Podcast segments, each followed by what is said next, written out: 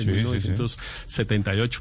Eh, y entonces él se hacía llamar Carlos Holmes y todo el mundo. Es que y por eso después Holmes- era muy raro que tuviera un hermano que fue ministro sino, o superintendente Renán. y José senador Renán. que se llamaba José Renán, pero ese sí pues era Trujillo, Superintendente de porque era. José Renán Trujillo. Sí, sí, sí. De acuerdo. Esta es una pregunta crucial, digo. La otra, Felipe, es ¿cuántos ministros ha intentado tumbar Robledo? Eh, Ha intentado tumbar. Bueno, arranque con el de ahora, el ministro de Defensa. Sí, Intentó tumbar al ministro de Hacienda. Recuerde usted, primer Con debate. los bonos de Con agua. los bonos de agua. Muy sí, sí. comenzando el gobierno de Iván Duque. Después intentó tumbar a la ministra de Defensa, el senador Roble- a la ministra de Transporte. ¿Se acuerda? Sí, me acuerdo. Por Odebrecht. Por Odebrecht. Mm. Intentó tumbar a la vicepresidenta relacionándola con Sarmiento Angulo. Es decir, en eso, claro que es cierto, eh, si la pregunta va dirigida, claro que los parlamentarios de oposición lo que hacen es intentar tumbar ministros. Pues eso sí, ese es el hobby de todos los partidos de oposición. No culpen a los parlamentarios de oposición que de eso viven, pues de hacer oposición y de criticar. Siete de la mañana, un minuto. Felipe, ¿lo convenció algún argumento de estos para defender al ministro Trujillo? No pone contra los palos usted. Es que vuelvo y le digo, yo he sido muy crítico del ministro. Eh, pero de ahí a que lo a que el gobierno deje que se lo tumben, es que el hecho político es grave, Néstor, como hecho político. Pero no hay los votos, además. No, no, es que yo no veo los votos, pues porque no, no, no, no. Bueno, obviamente yo no conozco esa mecánica eh, allá adentro y que si están los verdes, que si está cambio radical, yo no sé el Partido Liberal. El Partido Liberal El está Partido muy molesto Liberal, con el Felipe, se gobierno. reúne, se reúne mañana. Claro, está muy molesto con el gobierno. Seguramente, muy probablemente, de apoyar la caída del ministro de Defensa. Pero tampoco llegan a los votos, ni siquiera con los votos del liberalismo. Bueno, entonces, eh, lo otro es que es, pero eso no va a pasar. Pero pues digamos es una, esto es que deje al gobierno en libertad, es que es un tema muy complicado para el presidente. Mm. El Tener un- un, ministro creo- de defensa creo- con los problemas que tiene en campaña. mm, Creo que han quedado claros los, los pro y los contra Los- del sí, ministro señor. de Defensa. Le quedan ocho, meses en el cargo si decide finalmente aspirar a la candidatura presidencial, ¿no? Debería Uy, pero ocho mayo, meses ¿no? disparando desde, desde, desde en mayo Twitter. Pero es que son muchos meses de desgaste para un gobierno. Si las elecciones presidenciales son en mayo del año 2022, el Tiene que irse en mayo de que responder, 2021. eh, presentar renuncia un año antes. Así es, sí, señor. Mayo de 2021. Octubre, noviembre, diciembre, enero, febrero, Sí, marzo, ocho, abril, mayo. ocho meses. Ocho meses, sí. Sí. Ocho meses. Así que van a ser ocho meses. Si es cierto, como parece serlo, Felipe, que está en plan de candidato presidencial, van a ser ocho meses llenos de, política, de Uy, política y de polémica. Porque lo que hacen los candidatos presidenciales es crear temas, lanzar anzuelos para que la gente hable de ellos, para dividir a la opinión. Siete de la mañana, tres minutos en Blue Radio. Es momento de continuar construyendo, de volver a creer y dar ese paso. En Coordinadora, vamos juntos cuando nos permite ser el aliado que necesita tu negocio para seguir acompañando tus metas. Vigilado Supertransporte. Sin necesidad de moverte, recogemos tus envíos sin costo adicional. Llámanos y solicita tu recogida. Vigilado Superintendencia de Puertos y Transporte. La doctora María José Pizarro es del Partido de los Decentes, es una de los firmantes de la carta pidiendo la moción de censura contra el ministro de Defensa Carlos Gómez Trujillo. Doctora Pizarro, buenos días. Muy buenos días a todos los oyentes, un abrazo y a ustedes también en la mesa de Blue. Representante. ¿por qué quieren ustedes tumbar al ministro de Defensa? Bueno, es que yo creo que ya son más que evidentes las razones. Eh, no solamente él ha incumplido un fallo de tutela, él no lo ha cumplido a cabalidad, él se excusa por unos motivos muy distintos a los motivos por los cuales el, juez le exige o le, o le solicita esa petición de perdón 48 horas después, pero además de eso, si uno mira eh, el fallo y si uno mira el mandato del ministro, pues obviamente hay un desacato también a esa orden, a esa orden del juez, pero además pues ha habido una insistente, vamos a decir, actuación por parte del Ministerio de Defensa en el tratamiento y en el manejo de las movilizaciones sociales pacíficas en el país, desde el 2018, pasando por el paro nacional de 2019 y obviamente los hechos que vivimos el 9 y el 10 de septiembre en Bogotá. Eh, pues, además, si le añadimos que seguimos eh, con una política de seguridad muy, muy, muy débil que ha permitido también que continúe y avance el asesinato de líderes sociales, el- las masacres eh, casi que cotidianas de jóvenes en distintos lugares del país y tristemente la noticia de la semana pasada del asesinato de Jenny. Sí. Representante Pizarro, ¿hay votos suficientes para que tenga éxito la moción de censura en la Cámara? Bueno, primero habrá que dar el debate. Eh, obviamente hay sectores del Partido Liberal, está la bancada de oposición, tendríamos que ver que, que eh, bueno, que, que deciden también en bancada, por ejemplo, Cambio Radical, algunos sectores del, del Partido de la U también, y allí, pues digamos, poco a poco podríamos ir consolidando eh, unos números que se han presentado en otras ocasiones cuando se ha tratado de defender los acuerdos de paz. La Cámara ha sido pues muy consecuente en ese sentido y aquí pues diríamos sería un llamado de atención que además hemos venido realizando de manera reiterada y frente a la cual pues no ha habido ningún tipo de respuesta o atención o por lo menos diálogo con el ministro y el Ministerio de Defensa porque veníamos en esta discusión desde que estaba el, eh, el ministro Otero. Representante Pizarro, ¿tienen alguna fecha ya para el debate? Porque la semana pasada que conversábamos aquí con el senador Jorge Enrique Robledo, nos decía que el presidente del Senado, Arturo Char, pues estaba dándole un poco de largas a la agenda del, del tema del debate eh, de moción para el ministro. ¿Cómo, son, ¿Cómo es la situación en la Cámara con el presidente Germán Blanco? Pues la solicitud la radicamos el viernes en la tarde, eh, buscamos hablar con, con él, pues hoy mismo. Lo que pasa es que en Cámara hay un comportamiento completamente distinto al del Senado y yo sí tengo que alegrarme porque tenemos un presidente mucho más eh, garante, eh, ecuánime y que ha sabido llevar la, la dirección de la Cámara pues de una manera como te digo, mucho más equilibrada entre las distintas fuerzas políticas. Entonces yo creo que es una conversación con él y, y si todo va bien, eh, muy seguramente este miércoles estaríamos haciendo el debate de moción de censura, jueves, bueno, toca hablarlo con él de todas maneras. María José Pizarro, en el grupo de parlamentarios pidiendo la moción de censura. Doctora Pizarro, gracias. A ustedes, muchas gracias. Y por supuesto, al otro lado, el Centro Democrático alista sus baterías para defender al ministro Trujillo. El doctor Cristian Garcés es parlamentario del Uribismo. Doctor Garcés, buenos días. Buenos días, Néstor. Un saludo para usted, para todo el equipo de Blue y todos los oyentes. ¿Cómo están sintiendo ustedes, doctor Garcés, el tema del intento por tumbar al ministro? Pues yo pienso que a los partidos de oposición pues se les volvió una costumbre estar usando la, la moción de censura para generar un debate nacional. Yo pienso que eh, el ministro no debería ser llevado a esa instancia. Yo pienso que los debates de control político son más la figura para la situación que vive nuestro país en términos de seguridad, de convivencia, y no estoy de acuerdo con los argumentos que expresa que, expresó a, anteriormente la representante Pizarro. Lo respeto, pero no estoy de acuerdo. Eh, Néstor, el ministro Carlos Holmes está deteniendo la inercia de ese crecimiento de coca que teníamos en nuestro país. No podemos nosotros esperar que de la noche a la mañana se solucionen en, en Colombia los problemas de, de seguridad. Y esos mismos grupos que atacan al ministro, grupos políticos, partidos, que, que lo critican, eh, están detrás de detener muchas de las acciones contundentes contra el narcotráfico y la coca. Por ejemplo, el uso del glifosato.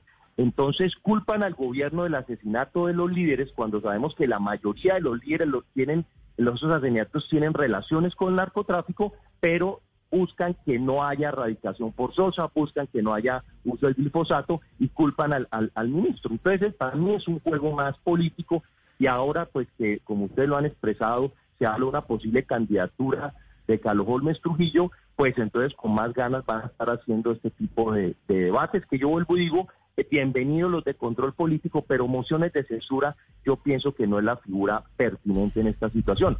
Y yo me pregunto cuáles marchas pacíficas es que está hablando la izquierda. La última que la convocaron las, los sindicatos, las centrales obreras, creo que sí tuvo unas condiciones de marchas pacíficas con algunas situaciones no responsabilidad de los convocantes. Pero las otras marchas, cuando uno ha, hemos visto más de 70 instalaciones de la, de la policía destruidas o vandalizadas, ¿cómo vamos a decir que marchas, pacíficas? Entonces yo creo que pues hay que ir a la, a la realidad, a las cifras a los datos y a la lucha contra las bandas criminales del narcotráfico, que es lo que está afectando a nuestro país. No un ministro de defensa que está trabajando todos los días por mejorar la situación. Eh, doctor Garcés, pero finalmente la moción de censura se definirá es en votos. Eh, ustedes en la Cámara, que es donde de pronto a veces se siente que podría haber una mayor posibilidad de que la moción de censura prospere, ustedes, el sector que apoya al ministro, ¿cómo están de votos? ¿Cómo, ve usted las cargas ahí? Yo no tengo la más mínima duda que la moción de censura eh, no prospera. Eh, yo, yo, yo considero que la mayoría de los representantes a la Cámara eh, tiene un respaldo eh, al, al, a, la, a la gestión del ministro en términos de una moción de censura. Pueden haber críticas, pueden haber eh, cuestionamientos, pero usar la moción de censura, eso no va a prosperar en la, en la Cámara de Representantes, inclusive en pero el ustedes, Senado de la Pero ustedes, doctor Garcés, ¿han hecho cuentas? ¿Cómo están de votos? Yo no me he puesto a hacer, eh, Néstor, la verdad, en cuentas. La verdad, he estado más dedicado a, a los temas de presupuesto, que pues la semana pasada aprobamos en primer debate. Y, y, vienen unos debates como complejos esta semana, el glifosato, por ejemplo, y, y, están con el otro, el otro debate muy polémico que es la eutanasia. Eh, y yo trato pues de no desgastarme sí. en estos eh, asuntos de la oposición porque pues no, no nos dejan trabajar, Néstor. Eh, pero yo no, yo no tengo, yo no considero que vaya a prosperar la moción de, de censura. Vuelvo y repito, bienvenidos los debates de, control político. Pero entonces, más allá de los votos y de si prospera o no prospera, dice usted, doctor Garcés, y fue la frase que empleó hace unos segundos, que el ministro de Defensa está deteniendo el crecimiento que traían por inercia los cultivos de coca. ¿Usted dice eso con base en qué evidencia, doctor Garcés? Y se lo pregunto porque las reducciones son mínimas y en cambio la producción de cocaína sigue disparada en el país. Lo digo como representante del suroccidente de Colombia, donde me toca ver todos los días los problemas que tenemos con esos cultivos de coca. Y recordemos que ya hay unas situaciones, ya hay dos casos muy graves, donde, y lo del último hace poco, cuando el ejército enfrentó una escuela de formación de, de disidencias de las FARC, eh, eh, donde el problema que estamos teniendo acá es que grupos eh, yo no sé si llamarlos de izquierda radical tal vez, están usando a las comunidades contra la fuerza pública para detener las acciones contundentes contra los cultivos eh, ilícitos. Aquí estamos viviendo una situación muy complicada y esto todo se mezcla con el discurso de, de acabar con la imagen de la policía y el ejército, donde cualquier actuación de un soldado un policía tratando de enfrentar la coca, nos lo están volviendo un debate político de un supuesto maltrato a las, a las comunidades. Ese tema es parte de, de, la, de la lucha que tienen contra el ministro, porque el ministro está trabajando con la policía y el ejército en la lucha contra toda la coca ilegal. Pero es que, vuelvo y repito, no están dejando ni la erradicación eh, forzosa de los cultivos que no están en el acuerdo de paz y no están dejando situaciones contundentes como sería el uso del, del, del glifosato. Mm. Eh, aquí recuerden también lo que está pasando en el norte del Cauca con las invasiones a propiedades privadas, donde eh, a principios de año le disparaban desde las montañas el grupo residual de las FARC al ejército de la policía y en, y en, y en el campo con palos y, y piedras atacaban al SMAT en unos predios privados que no tenían ningún problema de títulos en el pasado. Entonces yo lo que digo es que aquí hay un debate político muy importante y la sociedad colombiana debe fijar posiciones claras porque si queremos disminuir esa coca tenemos que tener decisiones contundentes, medidas contundentes y el ministro es el que lidera toda esa política del, del, del, del gobierno y no es nada fácil, yo entiendo la situación. Una, una equivocación, un abuso de la autoridad de un policía, lo usan para desprestigiar a 161 mil policías en nuestro país. Una equivocación de un soldado la usan contra todo el ejército de Colombia. El debate que hicieron supuestamente por el asesinato eh, de Javier Ordóñez, ese debate, ese debate no mostraron un solo video en la Alianza Verde, el Polo Democrático, de todos los atropellos que ese día vivieron la policía, donde fueron pisoteados, golpeados, agredidos, reventados. ¿Cómo es que hace un debate sobre la policía y no muestra lo que padeció la policía ese día? Es porque eso es una estrategia para detener toda la ofensiva del gobierno nacional contra la ilegalidad, contra los cultivos ilícitos. Yo lo digo así. Muy bien, es Cristian Garcés sobre la gestión, sobre la figura del ministro de Defensa, objeto esta semana de debates de moción de censura. Gracias, doctor Garcés. Muchas gracias a usted, Néstor, por tocar todos estos temas que le interesan obviamente a los colombianos. Las dos fuerzas, la oposición y los amigos del gobierno, alineándose, los primeros para atacarlo, para tumbarlo, los segundos para defenderlo. Siete, quince minutos en Blue Radio. Estás escuchando Blue Radio. También desde tu celular puedes solicitar la recogida de tus envíos sin costo adicional. Descarga nuestra app coordinadora. Vigilado Superintendencia de Puertos y Transporte. ¿Qué es ser mamá? Ser mamá es enseñar. Es ser el centro, el comienzo y el final de la familia. Es hacer cada momento especial. Es unir las generaciones y pasar el legado. Tal como hace mucho tiempo ella te lo pasó a ti. Super Arepa, la harina para hacer arepas de las super mamás.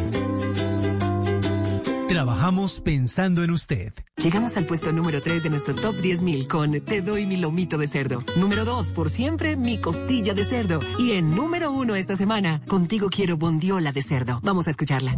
Quiero bondiola contigo, hagámosla para almorzar nada tan versátil como la carne de cerdo. Conoce sus cortes y preparaciones en comemascarnedecerdo.co. Come más carne de cerdo, pero que sea colombiana, la de todos los días. Fondo Nacional de la Porcicultura. Si cree que tener carro eléctrico es difícil, en Da Vivienda se lo hacemos 110% más fácil, porque le financiamos el 100% del carro más un 10% adicional para el cargador y la instalación en su casa. Conozca más en www.davivienda.com y construyamos un futuro sostenible. Da Vivienda, Vigilado Superintendencia Financiera de Colombia. Aplican términos y condiciones. Tenerla clara para los negocios es poder escoger buses y camiones con óptimo consumo de combustible, tecnología y confort para modernizar. Ver a nuestros concesionarios o en Bogotá al 739-4090, conoce el portafolio completo y todas las ventajas de modernizar. Chevrolet, encuentra nuevos caminos para crecer. Buchanan's presenta una noticia en Mañanas Blue y te invita a disfrutar de grandes momentos. La Organización Mundial de la Salud dice que podrían ser dos millones de muertos. Hoy el mundo ha superado el umbral del millón de muertes por coronavirus en nueve meses de pandemia, 7, 18 minutos, las cifras de hoy y las proyecciones de la Organización Mundial de la Salud desde Madrid, España. Enrique Rodríguez.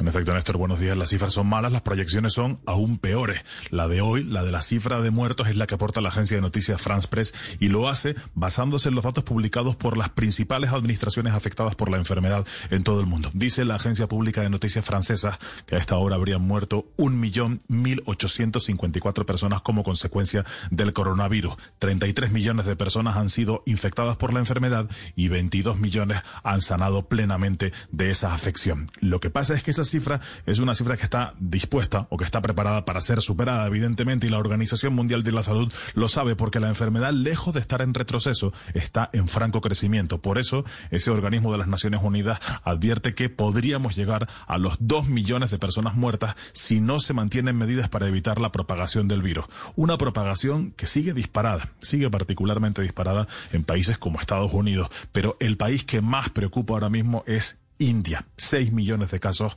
registrados oficialmente. Estados Unidos tiene 7 millones 200. Dicen los expertos que es cuestión de tiempo, en realidad de muy poco tiempo, que ese gigante asiático supere a los Estados Unidos. Recordemos que la India es un país donde la sanidad no es precisamente una de sus mayores virtudes. Hay muchas partes del país donde el Estado plenamente no llega. Así que dicen los expertos que los datos de ese país, que son de por sí malos, seguramente sean mucho peores y los 80.000 o 90.000 casos diagnosticados cada día sean en realidad mucho más.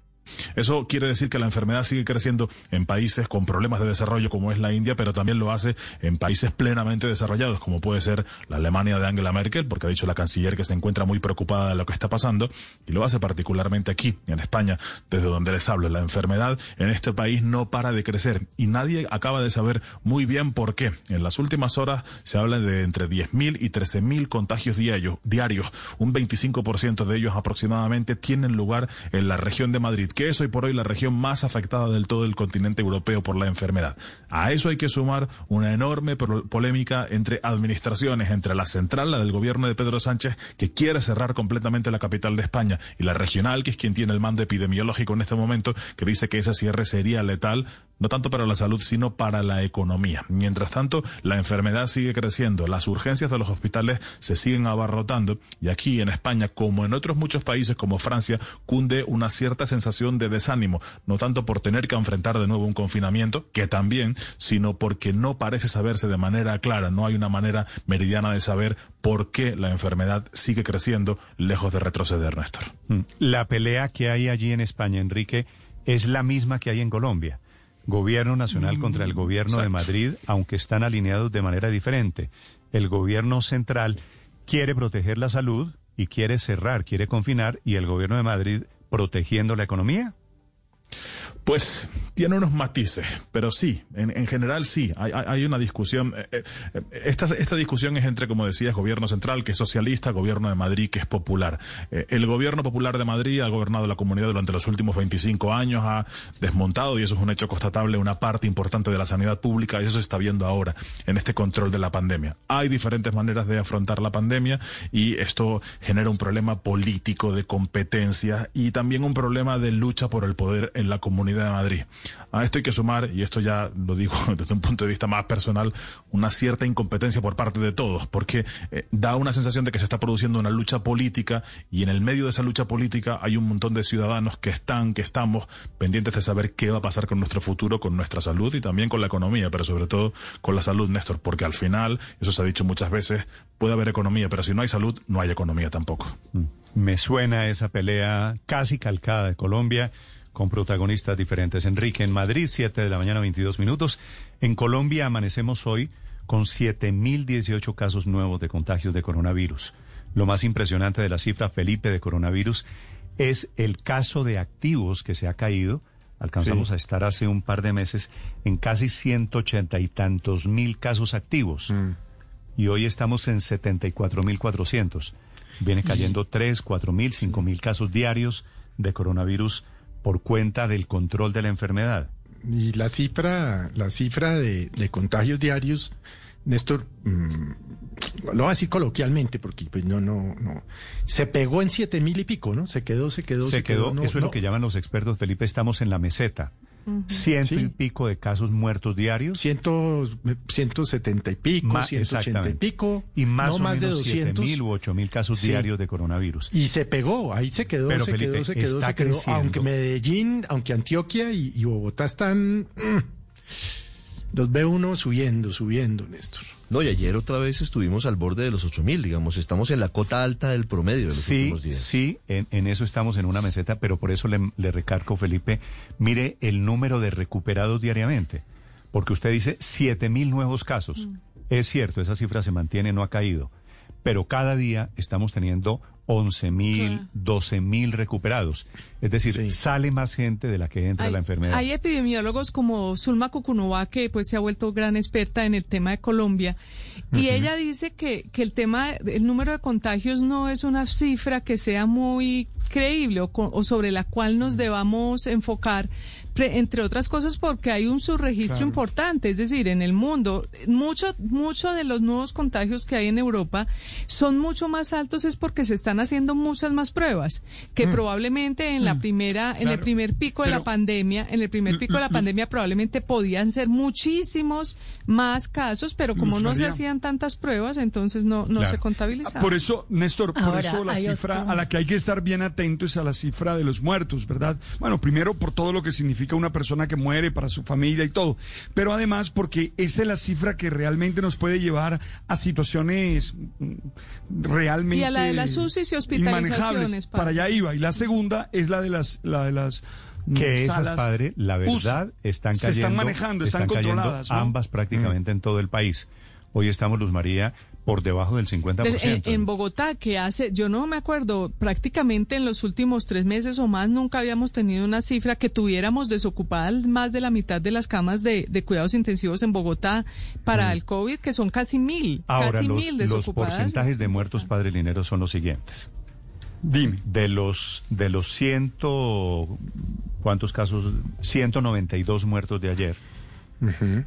31 en Bogotá, que es una cifra Bajita. eh, relativamente bajo, pues esto quiere decir hay 31 familias que lloran ahí a sus muertos. Son 31 tragedias, pero es, bajita. pero, pero visto desde el punto de vista estadístico, que es muy frío, lo sé, es apenas la cuarta parte de lo que teníamos hace mes y medio. En Bogotá alcanzamos a estar en 130, 140 muertos diarios. Repito, hoy Néstor, 31. Y Antioquia si tú los comparas 23. con otras enfermedades, y si tú lo comparas con otras enfermedades, mm, son menores. Es decir, hay cifras por otro tipo de enfermedades que son más grandes, más altas. Aún hoy. Santander, 22 muertos. Valle del Cauca, 13 muertos. Huila, 12 muertos. Repito, de, los, Néstor. de los 192 de las Es que nosotros se nos volvió meseta los muertos porque fíjese, si usted se va a mirar lo que pasó en España y en Francia en el primer pico, ellos tuvieron hasta en un día 900, casi mil muertos en un día. Nosotros nunca hemos pasado de, eh, de 400 300. fue la no, cifra más alta. 400 fue el reporte, pero hoy, co- como esos estaban retrasados, ningún día ha pasado es 359 muertos por día. Nosotros aplanamos la curva de tal manera que por eso tenemos esto tan largo de 200, de, de, de 200 muertos por mucho tiempo, porque España y Francia cuando cayeron, cayeron de tan alto que prácticamente se, se acabaron el número de muertos, o pues o, Pero- o eran de decenas, no eran, no eran de Así centenas. es. 7 Sí, de la de mañana, todas 26 formas, minutos. Estas son las cifras de coronavirus Me llama la actualizadas atención. hoy en Colombia y en el mundo. En el mundo, repito, hoy pasamos el millón de muertos, que es una cifra simbólica de, de una de las enfermedades más letales en la historia de la humanidad. Paola. Sabe que hoy es primera página del New York Times un artículo en donde dice que hay un nuevo síntoma para detectar el coronavirus. ¿Qué y es? ese nuevo síntoma es la pérdida masiva de pelo. Es decir, han encontrado que a una tercera parte de los enfermos y de los contagiados con coronavirus quedan prácticamente calvos y se les comienza a caer el pelo de la cabeza literalmente a, pues por, por pedazos muy grandes. Estudiaron, eh, según el New York Times, a 1.567 personas o sobrevivientes de este virus y encontraron que 423 de ellos, una tercera parte efectivamente, perdieron completamente todo el pelo. Luego es uno de los síntomas más, además de la pérdida del sentido del olfato, del sentido del gusto y por supuesto, pues no, de la temperatura, que si excede más de 37 y medio, en fin, que le podría usted dar una idea de si está o no está contagiado del virus antes de hacerse la prueba. Pero iba a volver al, al, al tema de las cifras, Néstor, si me permite, y es que, pues, eh, es cierto que hemos eh, disminuido el número de casos de muertos eh, y, y que ha sido más o menos constante, aunque no baja tan del todo, pero, pero ha bajado. Pero el tema de las hospitalizaciones que tuvimos aquí una discusión con el viceministro de Salud hace unos días, sí es muy preocupante, porque las cifras lo que pasa es que se volvieron increíbles, no, no coinciden. Eh, hoy tenemos, mm, según las cifras oficiales, más de 2.000 personas en cuidados intensivos eh, y esa cifra era de 1.400 el día que tuvimos la discusión con el ministro, que con el viceministro, que fue hace seis días o aproximadamente. Haber pasado de 1.600 a 2.000 en cinco o seis días, pues ese es muchísimo. Y, eh, y tenemos 14 mil en, eh, en eh, hospitalización ordinaria cuando teníamos 11 mil hace un par de semanas. Mm. Entonces ahí hay una cosa que uno termina de no saber bien qué está pasando porque unas Claro, cifras no- están rezagadas, otras son inconsistentes y se ha vuelto muy difícil todas- analizar esos números. No todas las hospitalizaciones, por supuesto, van a camas UCI, a camas de cuidado intensivo. Siete de la mañana, 29 minutos. En segundo les contamos la historia de Electricaribe. Va para las próximas horas, va para el Caribe el presidente Iván Duque a recibir las llaves de la nefasta Electricaribe y a entregarle a los nuevos operadores la esperanza y el futuro de la energía para siete departamentos de la costa. Estás escuchando Blue Radio. No te pierdas Todos a la Mesa con Buchanan's, el primer festival digital de maridaje para que acompañes con un whisky de la casa Buchanan's tus sabores colombianos favoritos. Disfrútalo del primero de septiembre al primero de octubre. Buchanan's te invita a disfrutar de grandes momentos. Diallo te invita a celebrar con responsabilidad. Prohíbas el expendio de bebidas embriagantes a menores de edad. Buchanan's, 40 grados de contenido alcoholimétrico. En Blue Radio, los sonidos que extrañamos.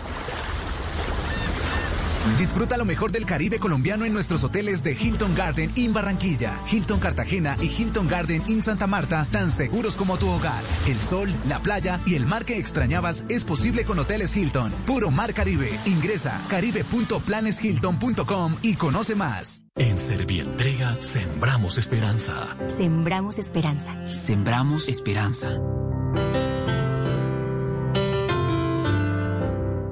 iFood presenta Días de Locura hasta el 30 de septiembre. Disfruta de ofertas exclusivas todos los días por solo 9,900 en KFC, Subway, Popsi, Burger King y muchas marcas más. Aplican términos y condiciones disponibles en la app. Descarga iFood y pide ya. Esta es Blue Radio, la nueva alternativa. Aire es la mitad de la nueva empresa que era Caribesol, que va a operar departamentos como La Guajira, Atlántico y Magdalena.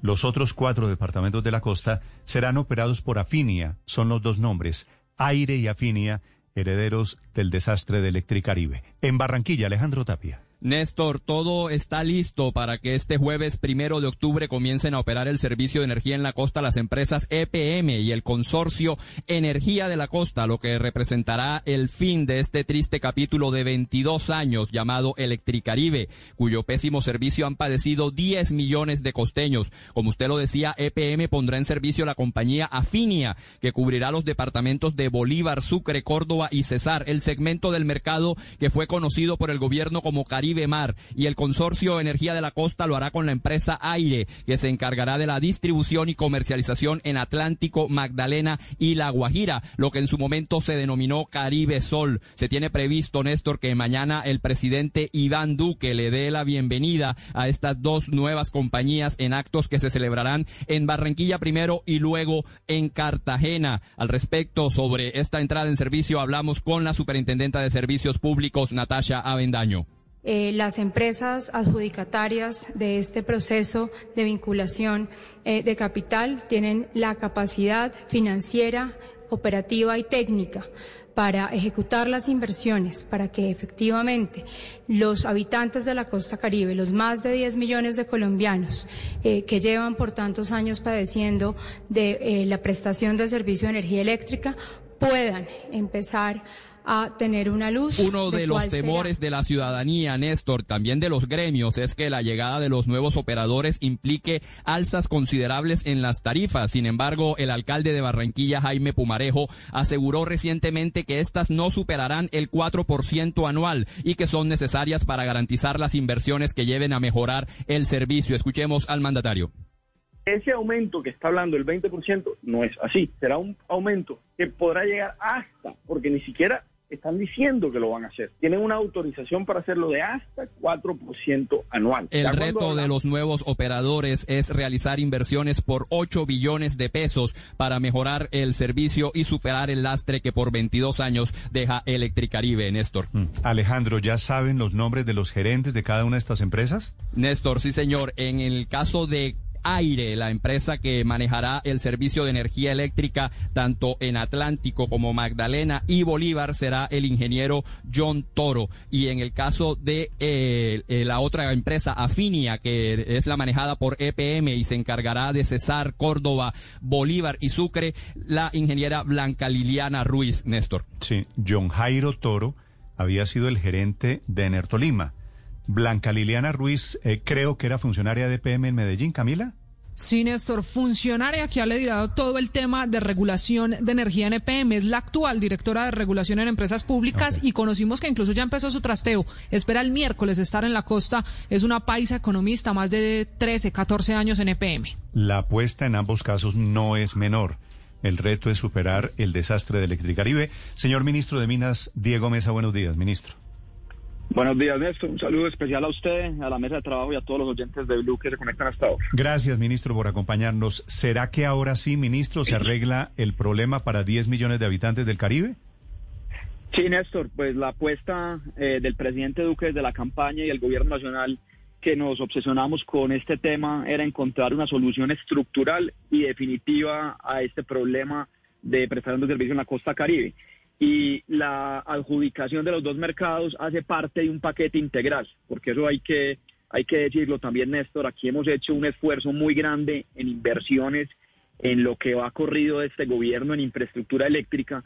Hemos invertido cerca de 3 billones de pesos, hemos más que duplicado las obras en operación de ese Plan 5 Caribe que se estructuró para acabar con ese ciclo de bajas inversiones. Pasamos de 9 a 21 obras tenemos un COMPES que aprobamos el año pasado solo para el 2020 con más de 860 mil millones de pesos, que es ocho veces más el promedio anual de inversiones de los últimos 10 años.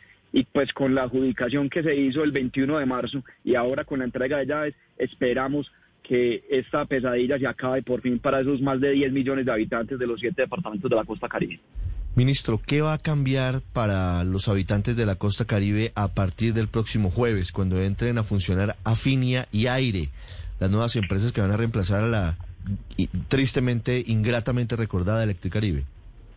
Ah, hay varios cambios importantes. Aquí hay que decir que las dos empresas, tanto el grupo EPM como el consorcio energético de la costa, tienen una experiencia comprobada en llegar a nuevos mercados y hacer una muy buena gestión de la prestación del servicio. EPM, como ustedes saben, opera en Antioquia, obviamente, pero opera en otros cuatro departamentos, en los Santanderes, en Caldas, en Quindío. El consorcio energético que está liderado por Ener Pereira opera el mercado de Pereira, como dijo ahora Néstor en su introducción, eh, entró al mercado de Tolima y hizo una muy buena gestión, posteriormente lo vendió, opera también en Cartago.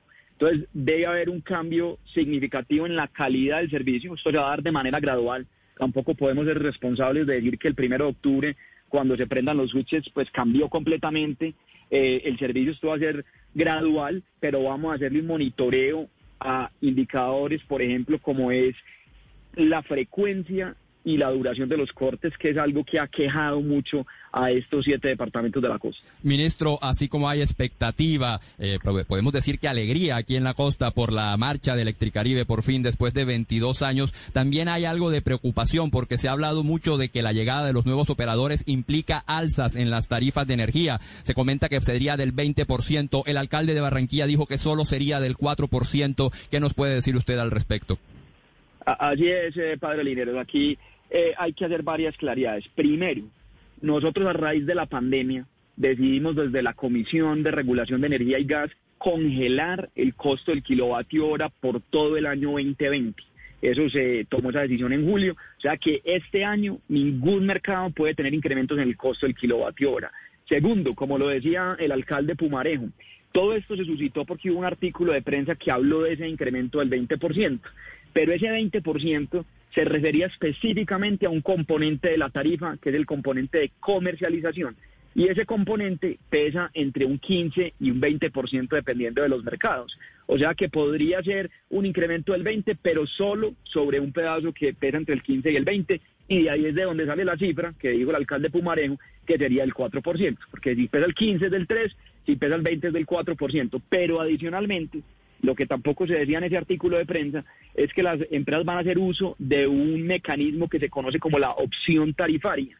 Y eso quiere decir que cualquier incremento en tarifa que se puede dar por diferentes componentes, lo van a hacer de manera gradual. Y eso es lo que les hemos dicho. Ellos son absolutamente conscientes que cualquier incremento, así sea moderado, tiene que ir de la mano de mejoras tangibles y evidentes en la prestación del servicio de energía eléctrica. Ministro, finalmente, ¿cuánta plata le alcanzó a meter el gobierno nacional con el presupuesto de la nación a Electricaribe mientras estuvo en sus manos, mientras estuvo intervenida? Bueno, nosotros encontramos en agosto del 18 una empresa que había sido intervenida a finales del 16. En lo que ha corrido este gobierno con esas obras del Plan 5 Caribe, se han invertido casi unos 3 billones de pesos en más de 21 obras que hoy están en operación. Yo estuve hace dos semanas eh, visitando una de las nuevas subestaciones, en refuerzos de líneas de transmisión, en cerrar circuitos, y en lo que, y para este año 2020 aprobamos 860 mil millones de pesos. O sea que sumados los del Plan 5 Caribe, más los del COMPES, estamos hablando de casi unos 3.84 billones de pesos. Es el ministro de Minas hablando del futuro del servicio de energía para 10 millones de costeños. Están esperanzados en que ahora sí sea. Gracias, ministro, y la mejor de las suertes.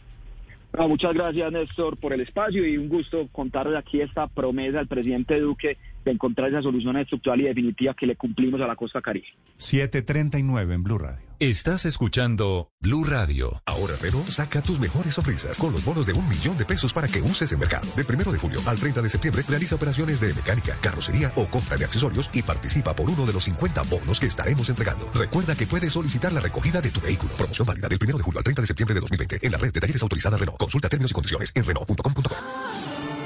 En la tierra de los acordeones nació la voz más bella del vallenato, la de Rafael Orozco, el ídolo, una historia que merece ser cantada y que ahora alegra las noches de los colombianos, una voz que vivirá por siempre. Rafael Orozco, el ídolo. Próxima semana, gran final a las 9 y 30 de la noche por Caracol Televisión.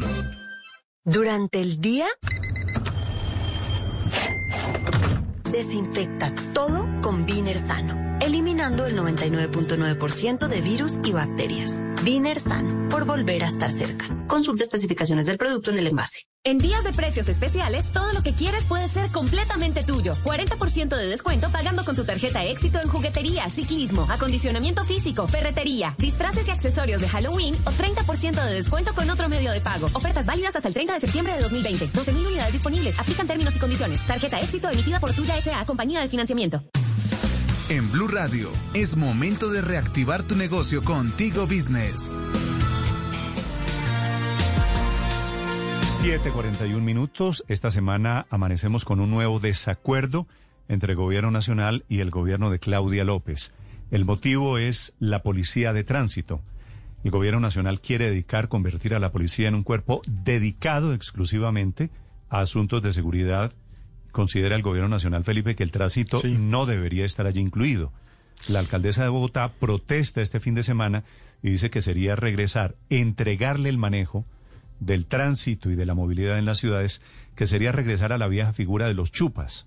Menciona la alcaldesa a los viejos chupas, que era, como le decíamos, Felipe, a esos agentes de tránsito, creo que eran azules, ¿no? Era, eran azules con, eh, con botas, unas motos viejas ahí y tal, eh, pero era un problema porque eran incontrolables. Se volvieron, se volvieron desafortunadamente sinónimo de la corrupción. De corrupción. era, era sinónimo. A uno lo paraba un chupa y decía, uy, uy, uy. ¿No? Y la verdad es que a Bogotá le costó... Tenemos 50 mil maneras de arreglar este problema, señora gente. Sí, en ese momento eran mil maneras. a Bogotá le costó mucho, mucho trabajo eh, pues acabar con la... Acuérdese que eso dependía de la Secretaría de Tránsito y Transportes de Bogotá que quedaba por los lados de Palo Quemado. Que era donde los, sí, señor. Sí, donde los chupas trabajaban. Y precisamente cuando Antanas Mocus decidió acabar con los chupas y con la Secretaría de Tránsito y Transporte, que se había vuelto un foco de corrupción, pues fue cuando empezaron él y posteriormente Peñalosa, si mal no estoy, con la Secretaría de Movilidad, y pasaron la policía, pues el, el, manejo del tráfico, el tránsito a la Policía Nacional. La verdad es que yo no sé de dónde sacó esta decisión el gobierno, Néstor. Felipe, por la razón de que los policías de tránsito eh, Se pueden- necesita pie de fuerza, es que se hay- necesita pie de fuerza. Hay un déficit. Hay un déficit muy grande en número de policías en el país. Entre otras cosas, en Bogotá la alcaldesa Claudia López se ha quejado de la baja Sí. cantidad de hombres que hay, Sí, ¿no? pero, para manejar la seguridad, para el manejar el diseño, contacto con el la diseño ciudadanía. de la Policía de Seguridad Ciudadana, Felipe, está montado sobre dedicar todos los hombres que tiene la policía a asuntos de seguridad. Sí. Y el tránsito es una distracción, es un elemento que le colgaron a la policía, le cae todo, ¿no? Entre otras cosas, Sí, ¿qué a- cosa? apagar todos los incendios. Y en ese momento, años 90, la corrupción de los chupas era el incendio. Y entonces dijeron, bueno, que la policía, yo creo, Felipe, que no ha sido muy diferente en asuntos de corrupción lo de los policías con uniforme verde o los chupas con uniforme azul. Pues eso es la que la Mm, gente pero- critica a veces. sí. Pero, pero de alguna manera, Néstor, para bien o para mal, dentro de la policía, como un tal, como un todo, como una institución nacional, hay unos controles. Es decir, hemos visto eh, a policías sancionados, suspendidos, condenados eh, por, por, por pedir platica. Es que lo de los chupas era incontrolable, eso no los controlaba nadie ni los manejaba nadie. No Felipe, tenía. yo Entonces, no van quiero- a meter 300 civiles. No sé con qué experiencia, yo creo que la alcaldesa tampoco lo sabe porque la noticia salió de la nada. ¿Quién los va a controlar? ¿Cómo se que, que van a tener autoridad policial? No la van a solo- tener, son solo- civiles con solo derecho a poner para que partes. piense- para que piensen una cosa. ¿Usted cree que el problema es si tiene uniforme verde o tiene uniforme azul?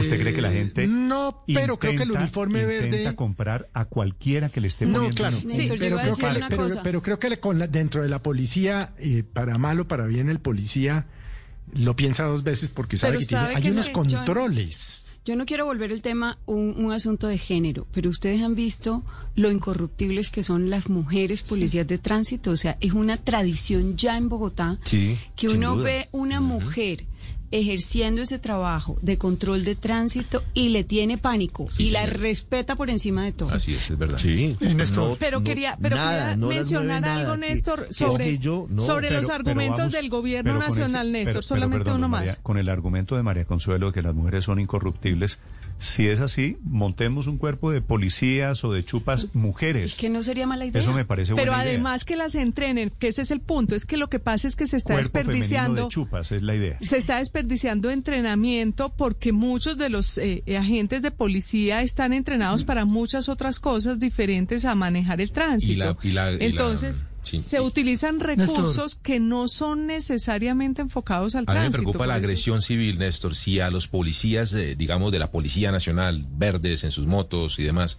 los agreden cuando ponen un parte, cuando inmovilizan un carro. Hemos visto casos, muchísimos. ¿Cómo será con una fuerza, con una fuerza civil, Néstor? No me quiero imaginar. Pero a eso me refiero, exactamente a eso me refiero, Aurelio. El problema es Sí, nuestro, que queremos comprar todo. Policías de, tra- digo en general, la sociedad, los colombianos. Policías de verde, policías de azul, policías de carmelita, cualquiera que sea el color. Queremos sobornar a los policías. ¿La moto de los chupas era Sí, blanca Néstor. o no? Sí. Era, era moto blanca, Moto era como, blanca, era sí, como sí. Chips, ¿se acuerda Sí. de Chips? Sí, como, Claro. sí, como una, sí. Poncharelo. Pero Néstor, Eran a mí me han puesto un comparendo, a mí me han puesto un contarendo, creo que en los últimos 15 años me han puesto uno. Y me bajé y le dije, me, me fue a hablar y le dije, señor, hágame el comparendo, por favor, yo sé que me equivoqué, póngamelo. Y, y no entremos en conversaciones. Y ojalá que todo el mundo procediera de esa manera, yo creo que es bueno. Pero a mí me ha llamado la atención que el alcalde Enrique Peñalosa o el exalcalde Enrique Peñalosa, que anda tan, tan fluido en Twitter, escribe twitters todo el día, todo el día, ya en uso de buen retiro, eh, le echó la culpa de, de la supresión de la policía de tránsito a Claudia López. Dijo, Claudia López va a acabar con la policía de tránsito.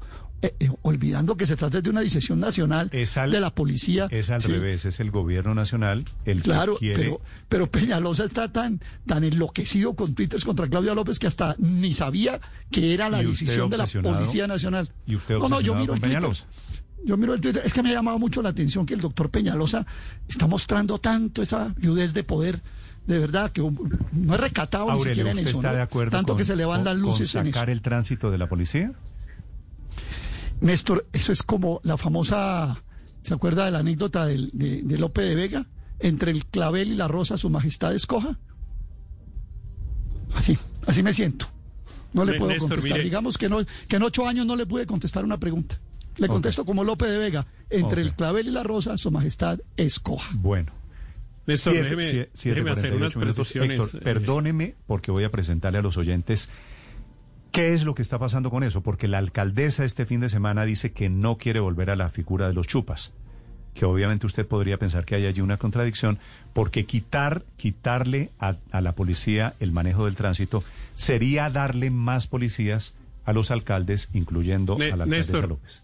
Néstor, me deja hacer unas precisiones. Mire, es que lo primero es que no en todo Colombia la policía eh, nacional ejerce las funciones de policía de tránsito, solamente en algunas ciudades. Sí, por ejemplo, que Cali yo no, recuerde, ejemplo. en Cali hay Medellín guardas de tránsito, en Cartagena hay guardas de tránsito, en Medellín. Entonces este en Ibagué, es un problema. en, Iba- Chía, en Ibagué hay lado. agentes de tránsito, no son lado, policías. Néstor, hay Claro, entonces este es un problema, digamos, un poco bogotano, que después pasó a otras ciudades, pero las ciudades incluso se han devuelto. Las propias ciudades han querido tener su policía de tránsito, porque entre otras cosas la policía de tránsito cuesta, ¿no? Sí, es un gobi- servicio alquilado.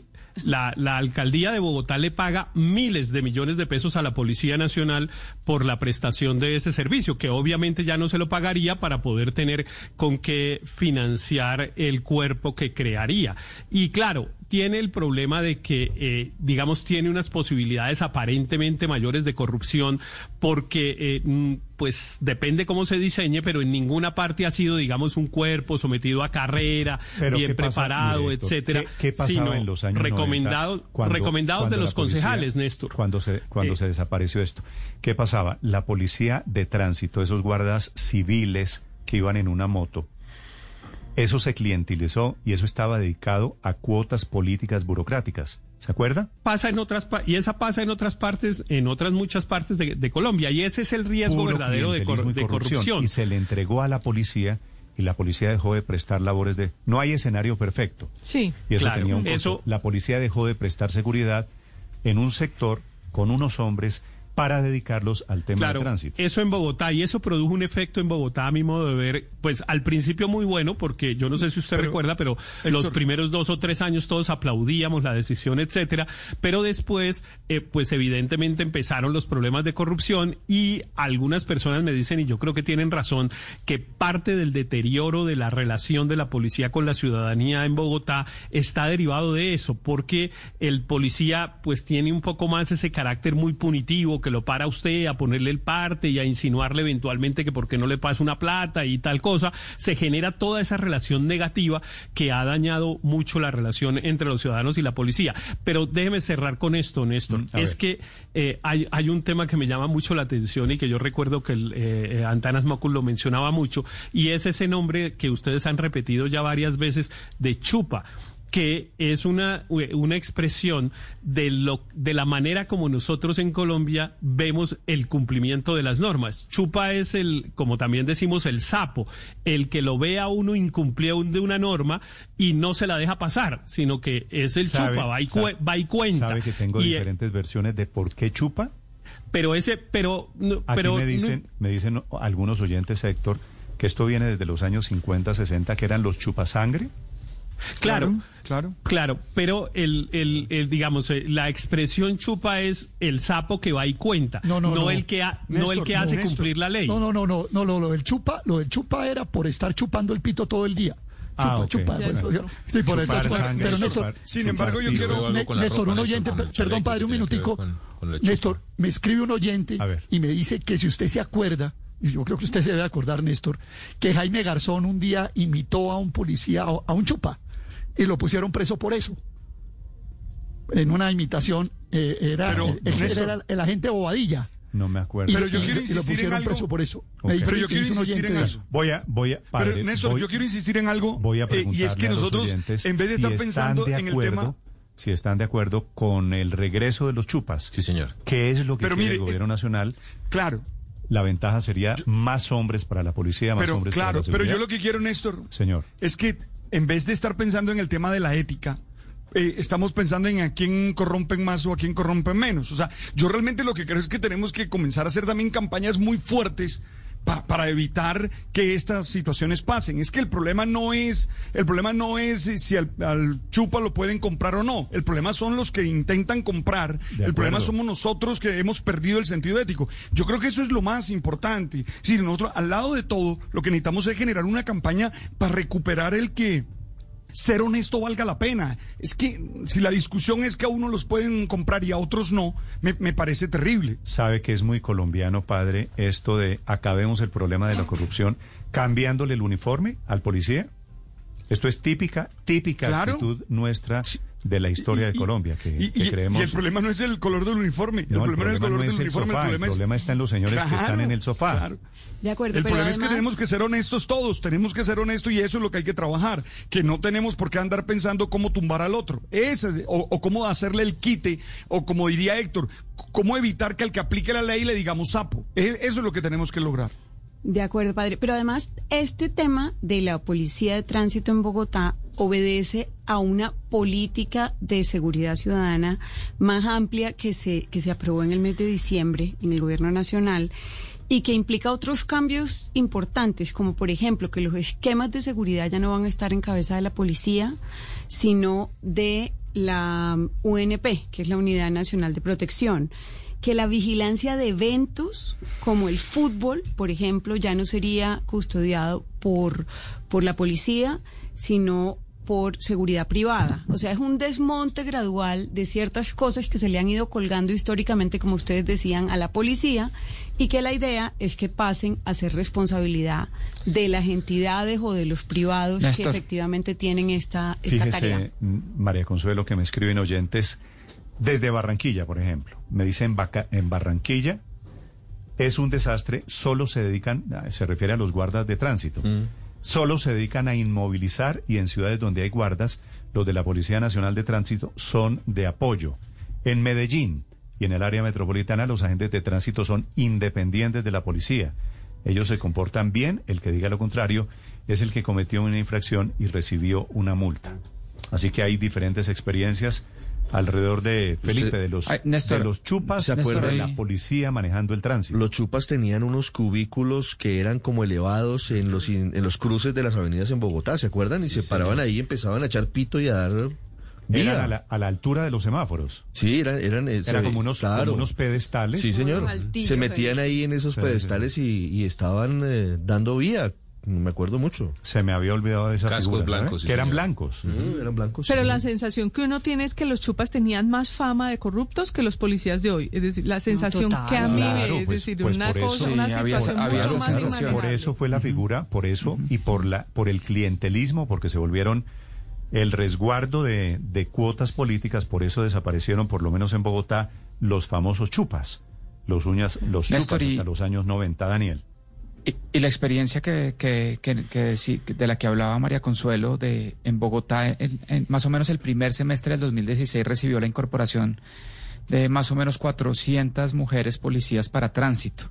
Y yo creo que la experiencia ha sido muy buena. Eh, no, no digo que vaya, no haya habido casos de, de corrupción, pero en general la percepción ciudadana sobre la labor de la policía de tránsito con la incorporación de estas mujeres mejoró sustancialmente. Y yo creo que aquí lo que hay que evaluar de la propuesta de la alcaldesa es si eh, Bogotá decide crear otra vez su propia eh, policía de tránsito adscrita a la Secretaría de Movilidad. Uno es lo que usted decía ahora, si esto se vuelve, si esto básicamente se vuelve una cuota inmanejable para para políticos y concejales de la ciudad.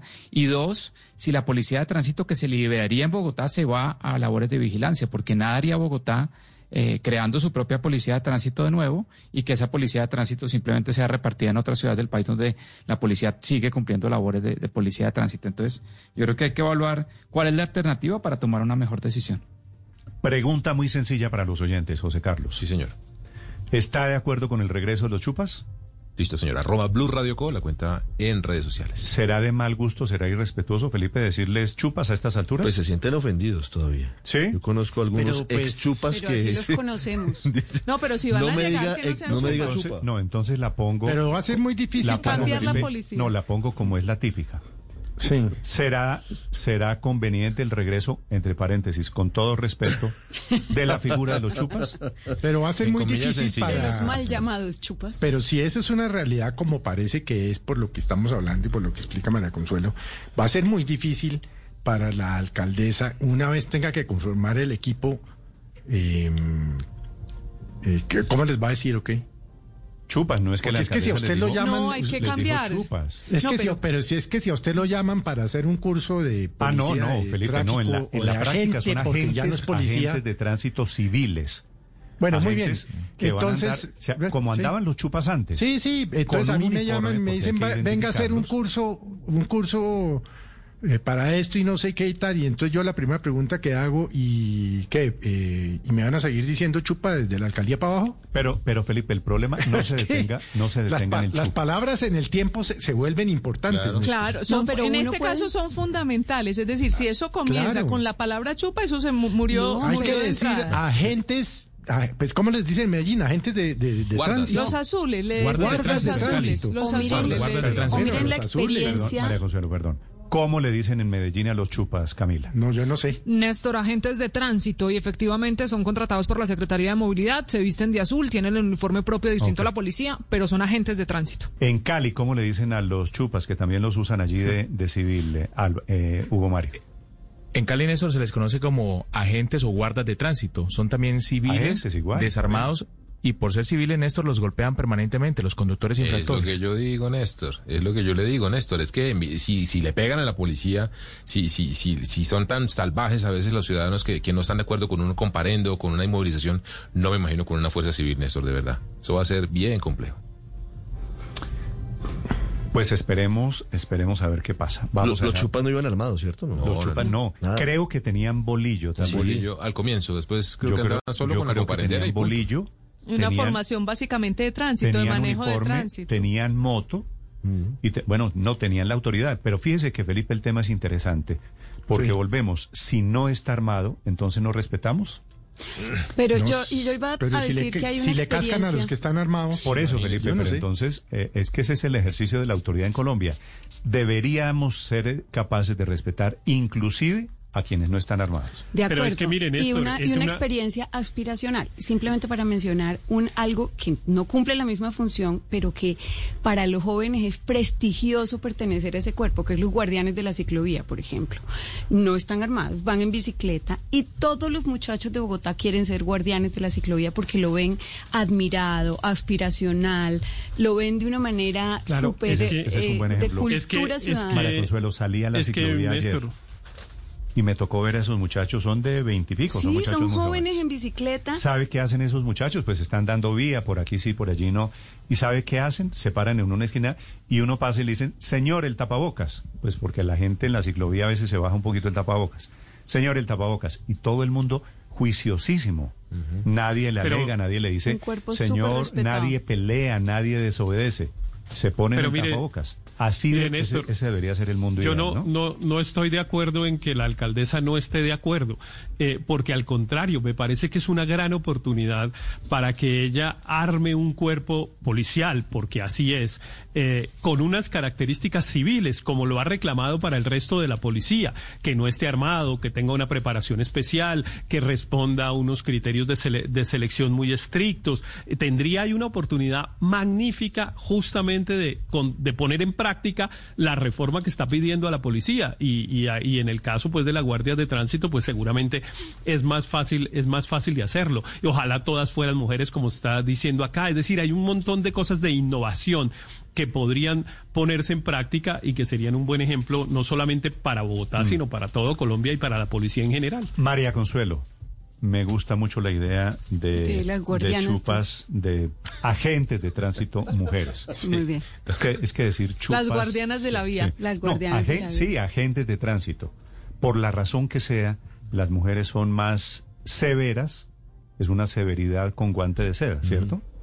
Muy Es, respetables, es- muy es más difícil tal vez agreder, Sí, sí, sí. agredir, Agredir. Agredir. agredir, Agredir. agredir a una mujer. Claro, claro que sí. Entonces, Son, son mucho más inflexibles con la corrupción también, Néstor. la idea, la idea puede ser buena. ¿Qué Que, tal un que le, cuerpo? le ponen un billete ahí al lado del pase para la cárcel. Y además se vuelve un gran experimento social y de justicia el hecho de una mujer incorruptible al frente de lo que es por antonomasia en Colombia el control del tránsito. Son las 8 de la mañana, dos minutos. En seis minutos, Néstor, que lleva la encuesta, si está usted de acuerdo con el regreso de los agentes de tránsito civiles.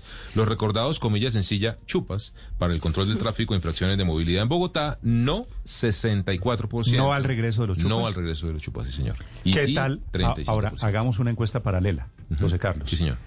¿Qué tal la idea De de, que sean mujeres. de agentes de tránsito solamente mujeres? Sí, señor. Arroba Blue Radio Co en Twitter, Néstor. Con lo cual la gente Me puede encanta opinar esa de- idea. Paola, yo sé que este tema le gusta a usted, de por qué las mujeres son más severas, tienen mano fuerte con la corrupción. Una mujer es más difícil tirarle un billetico. Venga, agente, tenemos Pero- 50 mil maneras de arreglar este problema. Pero Sí. Néstor, ¿Cómo? eso, eso, Pero no eso es una palabra genera- chulo, eso es una, José Carlos. eso es una Somos gener- mayoría en el yo- sector financiero. sí, pero no, no, no, eso es una generalización que, que no, no sé qué asidero tiene, que es que todas las mujeres son incorruptibles y todos los hombres son corruptos. A Pero está parece- No, no todas. No, acuérdese que tenemos no, casos de la señora Ida eso- Merlano, de Ayala. Eso, No es eso que las debía ser todas- 50-50. A mí No, me Felipe, parece que esa no es una que forma odiosa de todas Son discriminación. honestas por el hecho de ser mujeres. Que- Ni por que eso. los hombres son deshonestos por el hecho de ser hombres. Por eso. Pero es Entonces- cierto que la mujer tiene una actitud diferente ante el ante un soborno. Y ha sido un experimento, y ha sido un Hacer experimento una exitoso. convocatoria, Además- mire, si hacen una convocatoria solo para mujeres se les cae. No, Felipe. A en mí me parece fantástico porque el empleo femenino ha sido el más golpeado, Felipe. Pero- o sea, como yo idea todo- para emplear a las mujeres me parece maravilloso. Yo todo eso lo entiendo, Felipe, lo se tengo llama claro, pero discriminación positiva. Sí, bueno, pero es que si, si, si yo tengo experiencia, porque, por ejemplo, no sé, yo fui policía de, de tránsito y me aburrí, me retiré, o trabajé en la Unidad Nacional de Protección, o tengo experiencia en el manejo de seguridad ciudadana, lo que usted quiera. O me he especializado en el código de tránsito porque saco licencias de conducción, yo no sé. Mm. Y a mí me discriminan, yo presento una tutela. Al otro día se No, las Felipe, tumban. yo sé, yo sé que en este país de leguleyadas y de leguleyos, al día Sí. siguiente hay Claro. una tutela por el derecho a la igualdad, por el libre desarrollo de la personalidad, por lo que sea. Háganlo 50-50 y quítenle el nombre no, de chupas. No, porque- pensemos, Felipe, no, no. Yo piense, no sé. piense en la posibilidad. No, la es que a mí me- a mí- a mí me gusta lo que- dedicado a No. controlar el tránsito en Bogotá experimental. A mí eso, eh, la idea me. Sí, sí, sí. me- la idea de me gusta, Mm, me me, parece bien que se, ojalá fueran 300 mujeres, pero es que te- mal harían no estar de acuerdo con eso. Lo que estoy es poniendo un problemita. Pues así práctico. como durante Y es que 150 años el ejército fue de hombres, por ejemplo. A mí me gusta, Felipe, porque me parece que da la posibilidad de probar eso, que es, puede que sea un mito, hay muchos estudios que confirman la actitud de las mujeres, pero qué tal que logremos confirmar que las mujeres son, como yo pienso, mucho más ¿Sí? difíciles, No, pues muchísimo no, pues- más En difíciles. el sector financiero de se ha demostrado. Que son eficientes Total. y que el tema de género pesa y que las mujeres tienden a hacer las cosas más rectamente. Y es un trabajo durísimo, Néstor. Las entrevistas que han dado Durísimo. a agencias de tránsito se les cae el pelo, problemas respiratorios de la piel, los agreden. O sea, el trabajo del tránsito es bien, bien complejo. Me dice un oyente, don Gabriel, la inteligencia artificial a través de cámaras era para eliminar la policía de tránsito.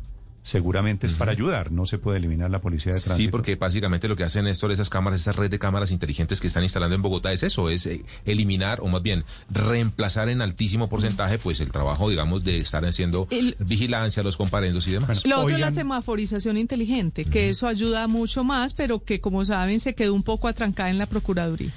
Oigan lo que dice la alcaldesa de Bogotá sobre la posible, la posibilidad del regreso de los agentes de tránsito. Ella habla de chupas. Ricardo González.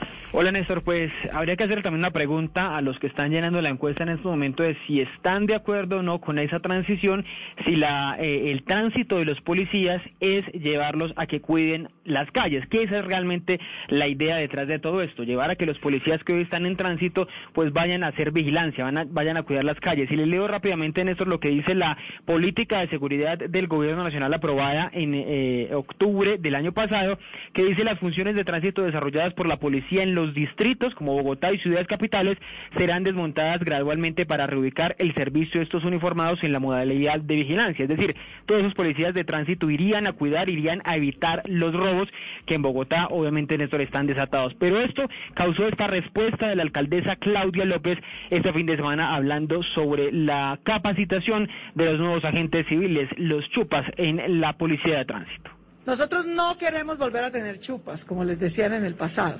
No fue un buen, no fue una, una buena historia esa, pero el Ministerio de Defensa estableció una disposición según la cual se debe acabar la policía de tránsito y solamente debe haber policía de vigilancia o de otros sectores. Yo quisiera hacerle un llamado al Ministerio de Defensa porque creo que es volver a una historia por la que ya vivimos. Es realmente una de- petición o un documento del Ministerio de Defensa, pero también del Interior y la Consejería de Seguridad Nacional que promueven eso, promueven llevarle en este punto 7.8 de la de esta de este documento más recurso humano para el control de las calles, es decir, la alcaldesa que ha pedido que haya más gente en las calles, más policía patrullando las calles, pues ahora no está de acuerdo con que esos policías que se vienen a sumar a la vigilancia salgan de la policía de tránsito, Néstor. Estás escuchando Blue Radio.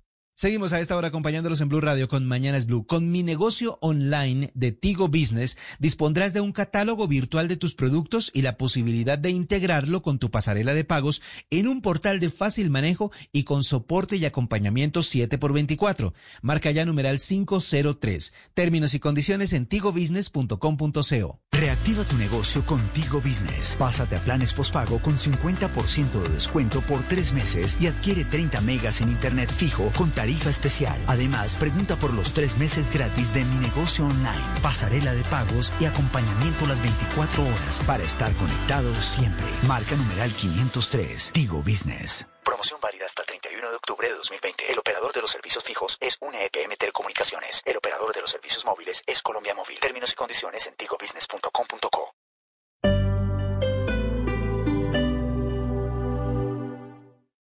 Esta es Blue Radio.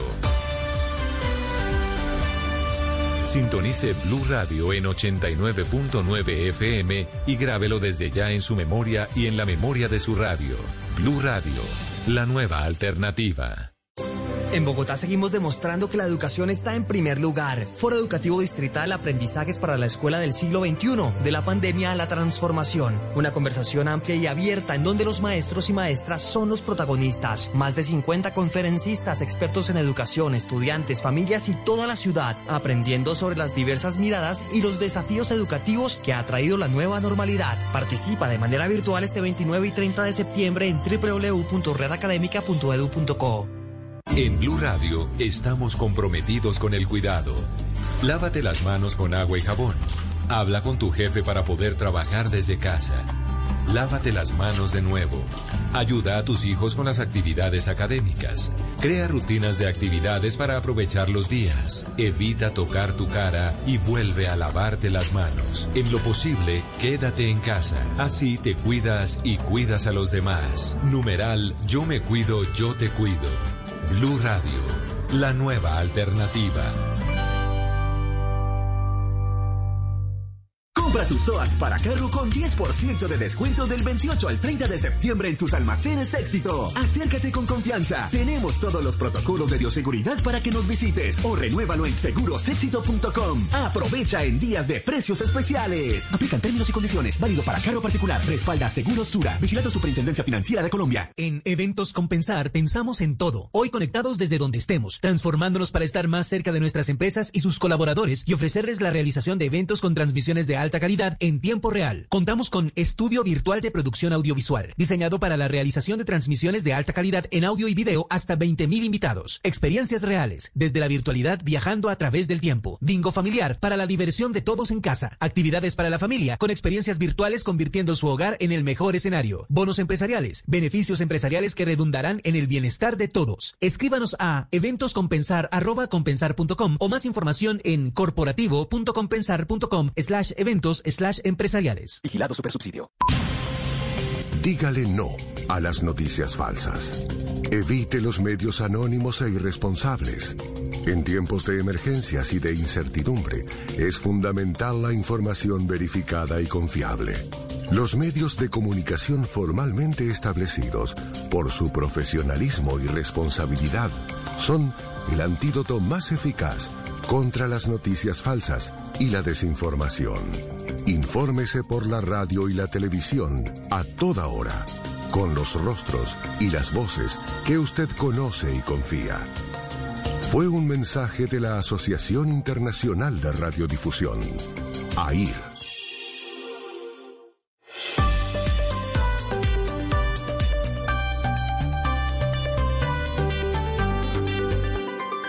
Estás escuchando Blue Radio y bluradio.com. ¿Cómo el dólar esta mañana, Víctor? Néstor, está cayendo el dólar en estos primeros minutos de negociación, 40 pesos, se está frente al cierre de la semana pasada, se está negociando en 3.846 pesos. El dólar experimenta una caída a esta hora, Néstor, en parte por anuncios relacionados a procesos de financiamiento de Colombia. En primer lugar, el Fondo Monetario Internacional amplió el cupo disponible para nuestro país, esa tarjeta de crédito que tenemos con ellos, hasta 17.200 millones de dólares. Y esto es un mensaje de confianza hacia Colombia. Y en segundo lugar, de todo ese cupo, el gobierno colombiano espera eh, pedir un préstamo por hasta 5.300 millones de dólares. En algún momento habría una avalancha de dólares ingresando a nuestro país y esto genera pues también una presión bajista sobre la moneda a esta hora en eh, los primeros minutos de negociación. Presión bajista quiere decir en español baja duro el precio del dólar esta mañana. A propósito del dólar, salario mínimo hoy en Venezuela, mensual, menos de un dólar quiere decir 96 centavos de dólar, eso da más o menos 3.800 pesos, es lo que se gana un trabajador que gana el mínimo un mes en Venezuela. Santiago Martínez. Sí, Néstor, mire, en 414 mil bolívares por dólar abrió este lunes la cotización oficial del mercado de divisas, mientras que el ingreso mínimo del venezolano es de 400 mil bolívares, es decir, las 6 millones de personas, mayoría pensionados, que tienen ese salario, poseen en su cuenta bancaria menos de un dólar, como tú decías, para vivir o sobrevivir todo un mes, que si lo comparamos con el colombiano, es como si a un colombiano le dieran 3.700 pesos colombianos para todo un mes. Obviamente es imposible que una persona ni siquiera se alimente con ese paupérrimo ingreso y es que un dólar no alcanza ni para dos panes en una panadería. Por eso la mayoría de los venezolanos no viven con ese sueldo en bolívares. Por el contrario, dependen, por ejemplo, de un hijo que iba fuera de Venezuela, en Colombia, en Chile, en Perú, en España, en Estados Unidos, son 5 millones los que se han ido, que le envíe mensualmente una remesa que igual medio alcance para lo estrictamente necesario. Ese es el caso del señor Jorge Ramírez, 69 años de edad, ya fuera del mercado laboral formal y cobrando una pensión de 0,96 dólares mensuales, que con algo de pena pues admite que gracias a su hija que vive en Chile puede alimentarse él y su esposa acá en Venezuela. Voy al mercado, puedo comprar un tomate y una cebolla, ¿verdad? Para todo el mes. Y a lo mejor de repente puede alcanzar para comprar unos tres huevitos más o menos, ¿verdad? Uno está viviendo porque los hijos de uno están afuera y le envían a uno para que uno pueda medio comprar algo de alimento. Porque si no, ya se hubiera muerto de hambre uno. Y es que según el Centro de Documentación y Análisis Social, una familia venezolana necesita alrededor de 270 dólares solo para cubrir la llamada canasta alimentaria, es decir, 270 veces el salario mínimo. Pero no solo se trata de comida, obviamente también se deben pagar algunos servicios, luz, agua, aunque sean muy malos lo que se presta, y hasta las medicinas que también son imposibles de adquirir con el sueldo mínimo acá en Venezuela. ¿Qué hacemos nosotros con un sueldo mensual de menos de un dólar? No hacemos nada. Una medicina para la atención pasa fácilmente de los 3 dólares. Vivimos de, de la manutención de un hijo que tenemos afuera. Un poco para comparar, a Néstor, en Cuba el salario mínimo es de 15 dólares, en Haití 62, para hablar de países que en teoría son más pobres que Venezuela, pero con el ingreso, eh, un ingreso menos malo que el venezolano, que repito, hoy es 0,96 dólares. Una situación de la que no escapan quienes aún están dentro del mercado laboral formal, porque, por ejemplo, un profesor de la Universidad Central de Venezuela, la más importante de Venezuela, titular con doctorado y dedicación exclusiva, es decir, en el máximo escalafón posible, tiene un sueldo alrededor de 20 millones de bolívares, que al cambio oficial de hoy son 48 dólares, pero mañana seguramente será un poco menos. Néstor. Santiago, ustedes quienes reciben dólares de afuera, usted por su sueldo de Blue, ¿ustedes son los ricos en Venezuela quienes reciben sueldo o remesas desde afuera? Sí, prácticamente, Néstor. La clase media se acabó en, en, Venezuela. Están los que tienen y los que no tienen. Los que tienen son en dólares, fundamentalmente. Fundamentalmente, esta economía está totalmente dolarizada, Néstor. Hace dos años conversábamos y decíamos que era solamente apartamentos y vehículos. Hoy en día, hoy 28 de septiembre, usted va a cualquier abasto, un supermercado, una bodega, como decimos acá en Venezuela, algo pequeño en un barrio, y la lista de precios está en dólares, uno, uno y medio, dos, dos punto cinco. Y reciben bolívares, obviamente, pero está así puesta porque si no cambiarán el precio todos los días. Mm, Claro, ganan, ganan o reciben dólares, pero también están gastando en dólares. Gracias, Santiago, desde Venezuela, 8 de la mañana, 17 minutos. Pero la contradicción es total, ¿no? Imagínese usted tanta lora contra el imperio yanqui para terminar con una economía dolarizada de También facto. es Es que lo que nos dice Santiago es que todo es en dólares. O sea, terminan dependiendo de la Reserva Central de los Estados Pero Unidos, la Reserva Federal de los Estados Unidos. Paola, deliberadamente, porque no hicieron absolutamente nada ni Nicolás Maduro ni es nadie el- del gobierno para evitarlo. Resultado del desastre de su economía. 8 de la mañana, 18 minutos. Uber está ganando esta mañana una batalla histórica en el Reino Unido. Logró revertir una decisión judicial en un tribunal británico y vuelve a operar en Londres. 818 desde Inglaterra. Silvia Carrasco. Sí, Néstor, esta ha sido una batalla judicial larguísima. Tres años ha estado peleando Uber con el regulador del transporte de Londres por preocupaciones que tenía la autoridad reguladora sobre sus prácticas de seguridad. Recordemos que en noviembre pasado el Tra- Transport for London le había quitado la licencia. Ya no podían circular en una ciudad en la cual tienen eh, más de 50 45 mil conductores y, y la verdad es que tienen una cantidad enorme, tres, tres millones y medio de viajes de viajeros estables. Bueno, el magistrado adjunto Tan Ikram decidió que el tribunal estaba el tribunal estaba convencido de que Uber era una empresa apta y adecuada gracias a los cambios que había hecho en eh, su sistema de seguridad. ¿Qué es lo que ocurrió? Que el Transport for London descubrió que era muy fácil eh, para los conductores subir fotografías falsas y que habían eh, habían llegado a contabilizar hasta 14.000 viajes hechos por conductores con fotografías falsas. Bueno, lo que le ha eh, lo que ha decidido el tribunal es que tiene una licencia condicional para trabajar aquí en Londres, no los cinco años que pedía, va a tener 18 meses y le ha puesto 21 condiciones que se las sugieren en- de manera conjunta tanto el magistrado como eh, Transport for London y que incluye controles de seguridad e identidad apropiados para los conductores, verificación del seguro y otra documentación y sistemas para evitar que los conductores manipulen el sistema de Uber. Esto la verdad es que es un alivio para Uber que con los eh, con los confinamientos ha bajado a nivel mundial un 75% de sus reservas y fíjate que solamente desde la previa, desde la, la- la víspera de esta sentencia y luego de la sentencia, la acción de Uber ha subido hasta un 7%, Néstor. Estás escuchando Blue Radio. Estás escuchando Blue Radio. Levántate, haz una lista de todo lo que quieres hacer en el día y prepárate para hacerlo realidad. Es tiempo de cuidarnos y querernos. Banco Popular. Hoy se puede, siempre se puede. Para ti, que has dedicado tu vida a enseñarnos y a brindarnos tu conocimiento, hoy te decimos gracias, profe. Con nuestra nueva oferta Zafiro del Banco Popular, llena de beneficios en nuestros productos Cuenta para ahorrar, CDT, Casa Ya y muchos más. Gracias, porque cada día nos enseñas que hoy se puede, siempre se puede. Banco Popular, somos Grupo Aval. Vigilado Superintendencia Financiera de Colombia. En Servientrega sembramos esperanza. Sembramos esperanza. Sembramos esperanza.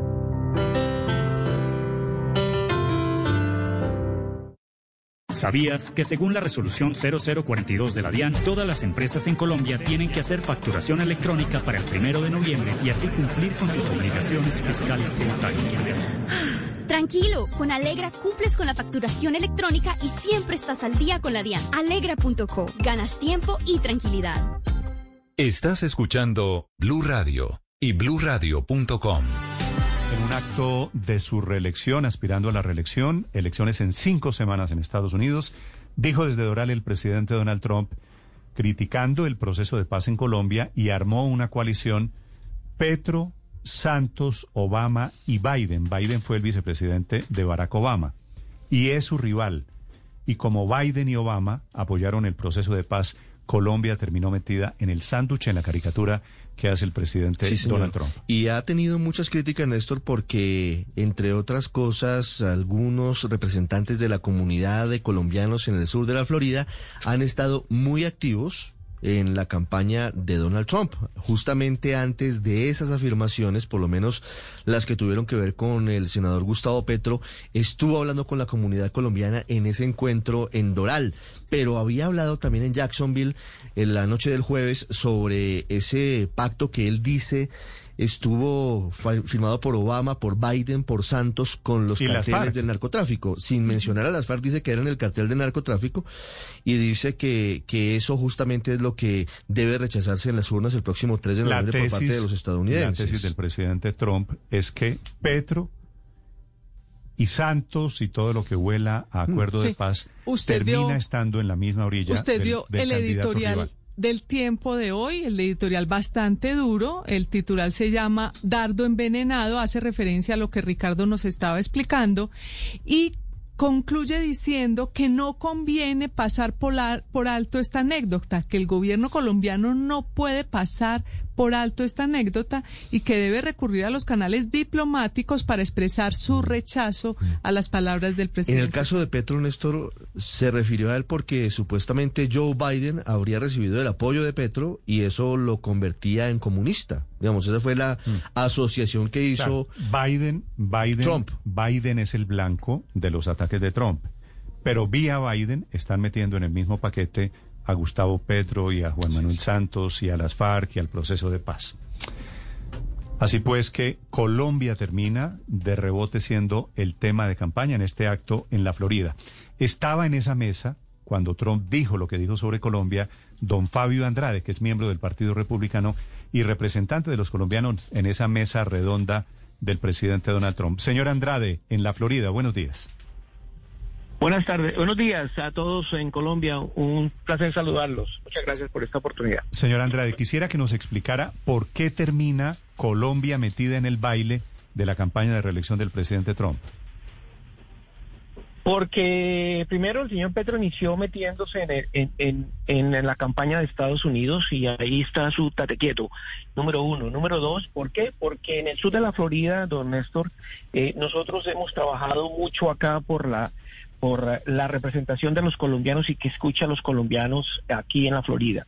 Así como se escucha mucho el tema de Cuba, los cubanos, el tema de Venezuela, los venezolanos, ahora los colombianos eh, eh, somos activos, hemos pasado del opinismo al activismo y eh, eh, queremos que el tema del proceso de paz, del cual nosotros acá votamos no, ¿ok? En un 93% eh, no se escuchó. Entonces, eh, ¿por qué? Porque el señor Petro se mete en la campaña endosando al presidente, al, vice- al candidato vicepresidente, eh, y también el tema del proceso de paz es un tema muy preocupante para todo Mm. Pero- este hemisferio. pero, y recuerde Andrade, que, mire, eh, es que pero- se están- permítame un momentito, permítame un momentito terminar mi opinión, Sí. que me llama para que me... eh, mire, el tema es el siguiente.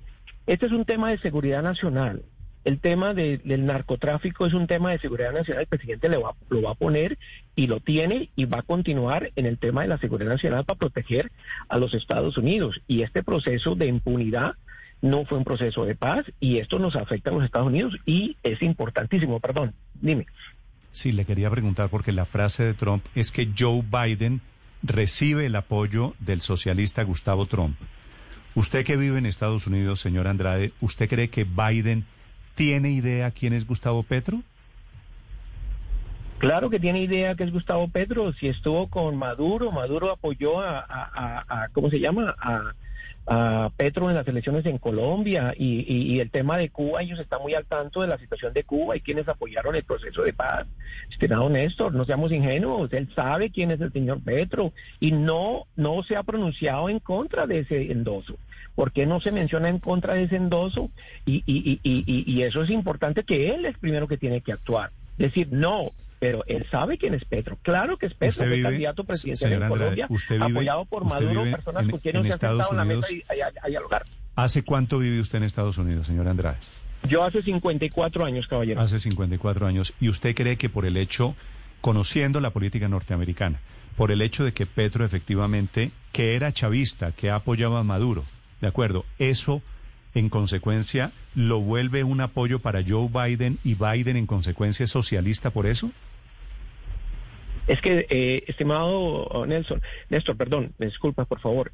Eh, el proceso de paz en La Habana fue avalado por la administración Biden-Obama y ahí es el punto del presidente en campaña, pues va a atacar en su agenda, en su en, en, su eh, trabajo como vicepresidente y como senador. Él no solo lo está atacando por ese por ese apoyo a ese proceso de impunidad, sino está atacando también su agenda en otros aspectos también, como el día de su lanzamiento oficial y al aceptarse en la convención no mencionan nada del, del tema de seguridad nacional, sino hasta que salió el, el, la Convención Republicana y el señor Biden eh, eh, comenzó a mencionar el tema de la seguridad nacional. Entonces sí, ese es un punto donde en la campaña sale a relucir, donde ellos apoyaron un proceso de impunidad que afecta la, la seguridad nacional de los Estados Unidos, claramente. Además, por favor, los colombianos aquí ya somos voceros y, vamos a hablar de los temas como el cubano y, los, y los eh, venezolanos y otras naciones, los nicaragüenses, preocupados por la seguridad,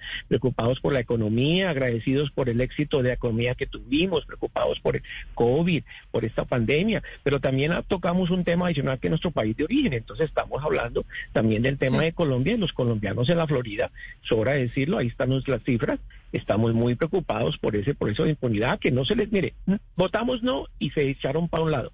Eh, las víctimas no son escuchadas, las víctimas no han sido eh, eh, puestas en, en, en, en, la mesa de, de, esa negociación en La Habana ni en ninguna parte, ni hoy día se les está aceptando su, su situación. Entonces, si nos toca a nosotros del exterior ayudarles, vamos a ayudar y continuaremos ayudando y aseguremos que esta administración esté bien al claro, bien claro que así va a ser, les vamos a apoyar y vamos a, porque a mí me preocupa Colombia. Yo sí, señor, pero quería preguntarle precisamente, señor Andrade, sobre las cifras que nos estaba hablando, ¿ustedes a cuántos votos le apuestan?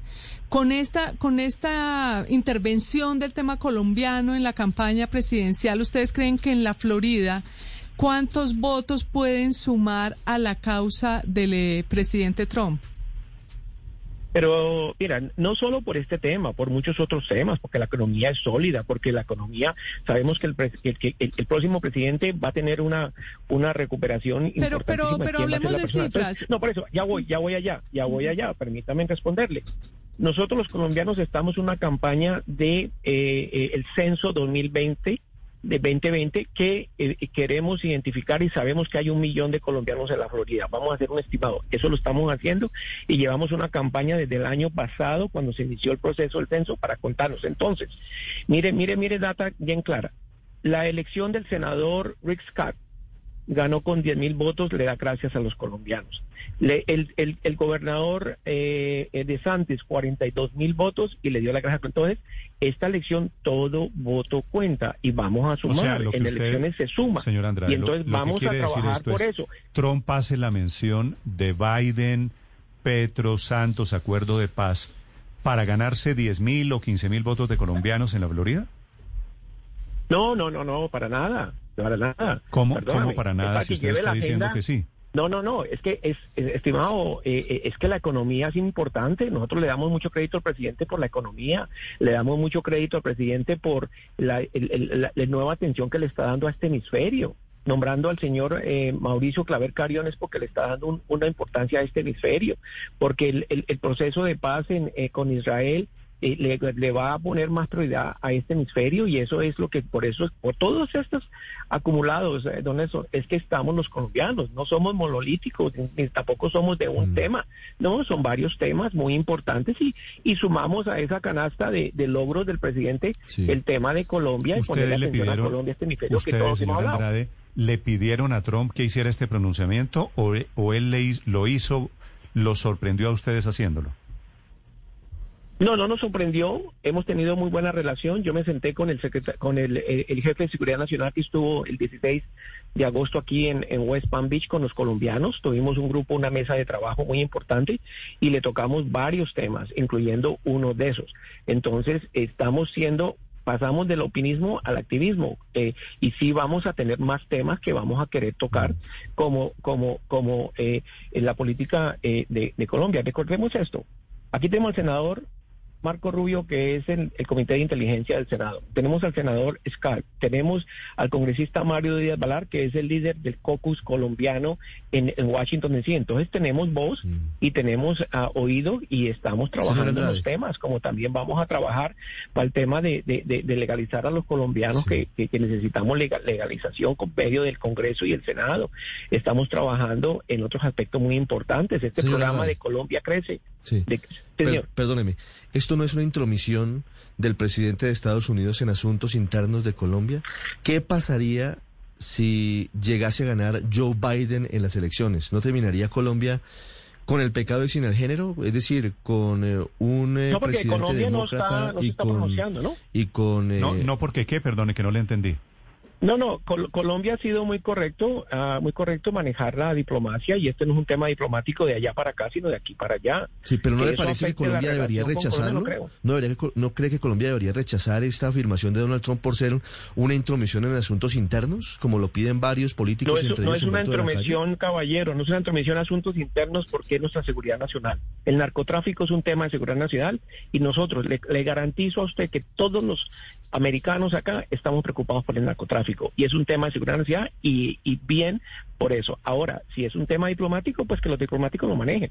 Yo no Sí. lo hablo de, de ese ángulo, ¿no? Yo lo hablo del ángulo de, de que Andrade. es seguridad nacional para nuestra sociedad y para nuestro país y se le va a poner mucha prioridad al tema del narcotráfico y ese proceso de impunidad que se les dio a los terroristas. Ustedes no quedan con la sensación, hoy dice el periódico El Tiempo en su editorial, un dardo envenenado.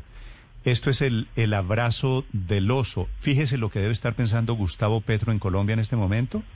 O sea, le hace el presidente Donald Trump desde Estados Unidos el inmenso favor. Petro también candidato en Colombia. Petro lo agradeció en Twitter. Digo, Claro. les, les agradezco mucho Claro, haberme graduado Petro- en ese nivel. Petro termina siendo, para su Pues información, claro, como buen político le, le da vuelta la cosa y el periódico también. El periódico, ¿por qué no habla de los logros del presidente Trump con la comunidad colombiana? Somos gente trabajadora que llevamos acá y, y somos emprendedores. La economía estaba muy bien, los negocios colombianos florecieron, las exportaciones y las negociaciones con Colombia. Entonces, seamos honestos, seamos honestos. Allá hay una, una mala información sobre el presidente. Cuando quieran, hablemos de los logros del presidente Trump ¿Qué ha- hacia los ha colombianos. florecido yo lo durante puedo mencionar. durante el gobierno de Yo Trump, estoy muy usted? activo con el tema de Colombia de por 20 Señor Andrade, años desde que el presidente ¿Qué, Uribe qué fue es, presidente. ¿Qué es lo que ha florecido? Colombia. Le pido que me oiga. ¿Qué es lo que ha florecido durante el gobierno de Trump? Que no le entendí. La economía para, para los pequeños negocios en la Florida ha subido mucho, la, la economía solo se nos cayó la pandemia y nos afectó a todos. Hable con los dueños de restaurantes, cómo íbamos bien la economía, hable con los hombres de pequeños negocios. ¿Y a usted le parece que el de manejo de la pandemia ha sido ejemplar de Trump? No, no, no, de ninguno.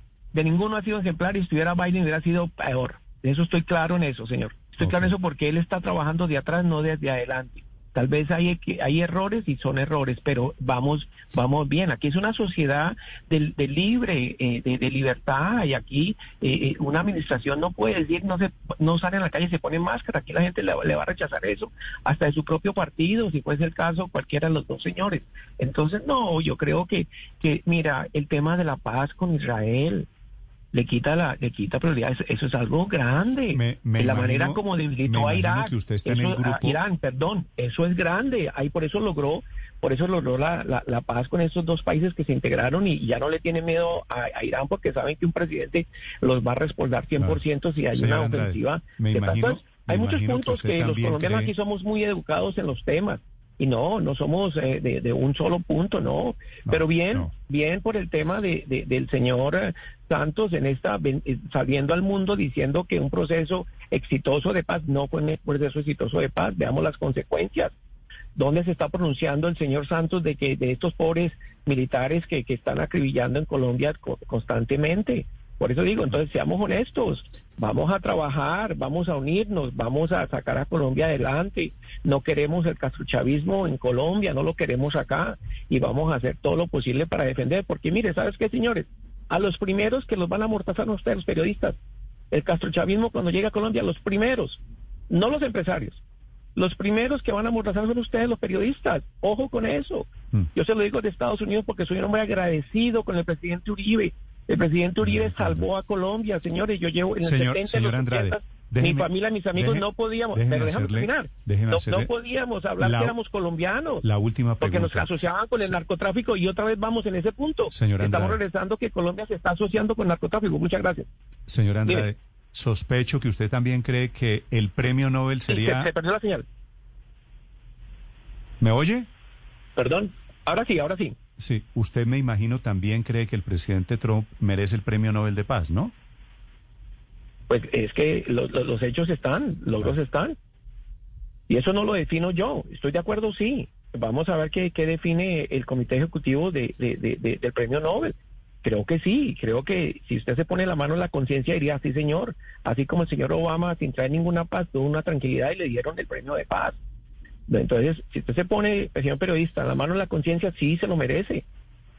Pero lamentablemente allá hay una desinformación en Colombia tremenda. Yo los escucho a ustedes y Ave María, me- se, se me cae el pelo todos los días de la manera como, como están mal informando a, a los colombianos. Mm. Ese programa de Colombia Crece, hablemos de eso. ¿Por qué no hablamos de eso? El Colombia, No, Colombia no, Crece para desarrollar económicamente a Colombia. Vamos, hablemos de los temas que nos interesan a los colombianos, del desarrollo económico, mantener la estabilidad económica de nuestro pueblo. Yo- la yo pandemia ahorita, la recuperación necesita un aliado muy importante, que es el gobierno de los Estados Unidos. y vamos a ayudar, opinión y eso es lo que estamos trabajando nosotros acá, que sigamos ayudando a Colombia. explicarle a los oyentes qué había detrás este testimonio, es lo que hay detrás para la inusual intervención del presidente Donald Trump, que repito, en un acto en campaña en Florida, mete a Colombia y asocia el proceso de paz con la candidatura Biden y especialmente a Gustavo Petro, que por supuesto está en modo celebración. Imagínense la crecida que le pegaron a Gustavo Petro. Gracias, señor Andrade, por acompañarnos esta mañana, 8.38 en Mañanas Blue. Estás escuchando Blue Radio. Él es Loki y está contento porque su familia compró carro nuevo y se ahorraron hasta 30 millones de pesos. Tu familia también puede estrenar sus cero kilómetros y ahorrar en el salón virtual de Mercado Libre tu carro. Reserva tu carro nuevo desde el 21 de septiembre en mercadolibre.com.co. Promociones válidas del 21 de septiembre al 4 de octubre de 2020. Aplican términos y condiciones. Mercado Libre, el experto en vehículos. Si cree que con los carros eléctricos no se ahorra, los costos de la energía eléctrica son muy bajos. Y si lo quiere comprar, en Davivienda se lo hacemos 110% más fácil. Conozca más en www.davivienda.com y construyamos un futuro sostenible. Davivienda. Vigilado Superintendencia Financiera de Colombia. Aplican términos y condiciones. Cambia tu carro y ahorra en el salón virtual de Mercado Libre. En segundo, los deportes aquí en Mañanas Blue. Felipe, después de este personaje de don Fabio Sí. Andrade, uribista hasta los tuétanos. Fabio Sí, Andrade sí, en, la mesa, en la mesa con Trump fue el que introdujo el nombre de Gustavo Petro perdóname, el sí. viernes, ¿no? Pero, pero Es el- eso... es el, eh, es el motor de la intervención de, de Trump graduando Sí. a Petro, Felipe, Sí, con sí, sí. charreteras internacionales ahora. Pero claro, Néstor, es que eh, pues el señor Andrade, por lo que él mismo nos dijo, lleva 54 años viviendo en los Estados Unidos. Lo que le está haciendo es un gran, gran favor a Petro. Porque si el señor Trump se dedica a hablar en contra de Gustavo Petro, pues ¿qué va a levantar aquí? Pues va a levantar aquí a los seguidores de Petro diciendo, ah, no, el gringo aquí metido, este gringo aquí opinando. Entonces, no, entonces están yo no sé, Felipe, es decir, si están tratando de joder a Biden, lo que están haciendo es promoviendo Claro. a Gustavo Petro. Ya quisiera uno que el presidente Néstor, Trump pero- lo nombrara de, de- de progresista o de socialista, si uno es progresista o socialista. ¿Quién Aquí están mejor? coincidiendo varios ataque a Joe Biden, termina metido Colombia y el proceso de paz y de condena. Álvaro, Sí, claro. Néstor, sabíamos, sabíamos que la presidencia de Trump dependía en buena parte de Florida, pero no estaba confirmado que dependía del voto latino y no del cubano, que es el 50%, porque ese ya está casado con el Partido Republicano hace rato, sino del de los no cubanos, que son básicamente puertorriqueños, venezolanos y colombianos. Los puertorriqueños están girando hacia Biden, o sea que el voto venezolano y colombiano es absolutamente decisivo. Eh, Trump ganó la presidencia por Florida por menos del 2% y las encuestas muestran que está más empatado. Y, lo, y el otro factor con que coincide es que la población colombiana, especialmente de Florida, es de tendencia conservadora. Quizá porque muchos salieron del país durante la crisis de la seguridad del cambio de siglo cuando llegó Uribe. Y en Miami se han contagiado de ese extremismo radical de los cubanos obsesionados con los Castro, del sentimiento de los venezolanos contra el comunismo de Chávez. Y los unen dos temas. El expresidente Uribe entendió el tema del castrochavismo en Miami. Entendió que su posición anti-FARC maridaba perfectamente con el odio a Castro y Chávez de los inmigrantes en Miami y ahí construyó eso. Y hay un gestor que une todo, que se llama Marco Rubio, el senador claro, eh, cubanoamericano, que compitió con Trump, era enemigo de Trump y a quien Trump le, entre, le terminó entregando todo el manejo de la política internacional hacia América Latina porque sabe que sin Marco Rubio y el voto de los latinos no se reelige. Y Rubio le vendió a Trump el tema del peligro del castrochavismo. Desde hace varios meses, Trump viene diciendo que si gana Biden, llevará a Estados Unidos hacia la venezolanización. Entonces, la conclusión es que así como Uribe... Como, sí, si, pero, pero... como si Biden, Álvaro, no hubiera sido ya vicepresidente, fue vicepresidente de Obama, ¿no? Pues Perdón, ha rechazado recientemente eh, al régimen de Nicolás Maduro, se ha pronunciado en contra de todo lo Sí, que claro. significan las violaciones a los derechos humanos Tan en Venezuela. crecieron, Felipe, oiga esto, tanto crecieron a, a Petro con esta Sí. cosa de, de- de Trump, que Petro fijó en su cuenta, es el primer tuit desde... este- Obvio, no hay desde el fin publicidad mala. Lo siguiente, el siguiente tuit. Me siento muy orgulloso del ataque que me hace Trump. Claro. Significa que hemos luchado por lo justo. el triunfo de Trump representaría que la humanidad ha entrado a su fase terminal. Pero lo que Y además, digo ¿en qué ahora, contexto, ahí- no? Sí, pero no, pero claro, por un lado lo que hace es subir a Petro a un nivel, pues a- ya quisiera yo de Petro que hablara mal de mi Trump. Ya quisiera, por un lado. Eh, total. Y, y por otro lado hay una cosa que no acabo de entender y es que fíjese que la semana pasada en sus pocas intervenciones en las que se mete en la vida pública el expresidente Juan Manuel Santos, aunque cada vez se está metiendo más a pesar de que dijo que no se iba a meter, pero eso es otro tema, dijo que tenía la información de que algunos miembros del gobierno, no mencionó nombres, estarían o estaban ayudándole a la campaña de de, de, de, de- Trump. Biden. De Trump. De, de Biden. De, de Trump. No, Pues de Trump, cómo- para ayudar a Trump. Pero De, ¿qué? de ¿Cómo Trump. Sí, bueno, pues mire cómo le pagaron. Sí, Dardo bueno. envenenado. Es que como dice el editorial del tiempo. Es decir, y, y por supuesto, ya para esto, si, si el em, si alguien está esperando que el gobierno mande una carta de protesta por la indebida intromisión de Petro en los asuntos de mm, Trump en los asuntos políticos del país, se va a tener que quedar Increíble, lo que es increíble Claro es que- todo el, el episodio alrededor de Colombia metido a cinco semanas de campaña en un acto público, en, acta- en un auto- acto de proselitismo político. Paola. De todas maneras, Néstor no está tan seguro, digamos, en Florida, claro que es un es- un estado definitivo en la elección, como lo son también otros tres estados que están ahí, como entre los republicanos y los demócratas, que son Wisconsin, Michigan y Pensilvania. Luego, yo no sé realmente ese voto cubano, colombiano, venezolano, que tanto logre alterar realmente el curso de las elecciones en los Estados Unidos. Pero más allá de eso y sobre la referencia a Petro, claro que le hace un favor, no hay publicidad mala, pero además se lo hace en un momento en donde está siendo criticado por el mundo entero porque se encontró que el señor Donald Trump no pagó impuesto en los últimos 10 años, 10 durante los últimos, desde los 15 años y en los últimos cuatro ha pagado la bobadita de 750 dólares. 750 Esa es la información. Es que Esa es la información. de impuestos Hoy- al año. Hoy del New York Times, que efectivamente Sí. siguen Sí, en otra batalla paralela con, con el presidente Trump. Néstor, pero- 845 pero, Aurelio. pero qué felicidad. Yo creo que el hombre más feliz de Colombia hoy es Gustavo Petro, porque le dieron militancia en el Partido Demócrata, algo a lo que él siempre había aspirado. Porque Petro cayó en la misma vicio, en la misma maña de los políticos tradicionales en Colombia, que entienden que acorde con sus simpatías en los Estados Unidos, ellos pueden ser o no presidentes. Entonces, aquí hay unos que se alinean con Trump, porque si Trump gana, ellos podrán ser presidente. Y Petro se alinea con Biden, porque si gana el Partido Demócrata, él tendrá buenas acciones para ser presidente. Qué mala cosa, No, qué claro, mala maña no, de la es- politiquería colombiana. es Unos alineados con el otro. Es reconocer que Colombia es una colonia. Es volvernos a Petro metido en el cuento de que somos una banana republic. Feliz ya militando en el Partido Demócrata y poniendo al uribismo en el Partido Republicano y los colombianos Sí. Bueno, este espectáculo señor- de cómo este desde señor- Washington decide nuestro futuro. Aurelio, este señor a cuyas instancias habla Donald Trump este fin de semana es, por supuesto, un uribista, uribista duro, Claro. Un muy conocido calvo, ¿no? en la Florida, uribista un y calvo. Calvo, calvo porque se le caen los, pelos todos los días que nos oyen a nosotros. Entonces. Néstor. Pero lo que yo sí les digo es que más allá de la conveniencia de violar esta tradición bipartidista en la relación con Estados Unidos a nivel de, política bilateral, lo que sí es inédito son las la cantidad de menciones a Colombia en estas últimas semanas en la campaña presidencial. Eso sí no lo podemos negar. Es que metieron, claro, pero María Consuelo, es que metieron en la misma bolsa de la izquierda a Santos, al proceso de paz, a las FARC, a Gustavo Petro.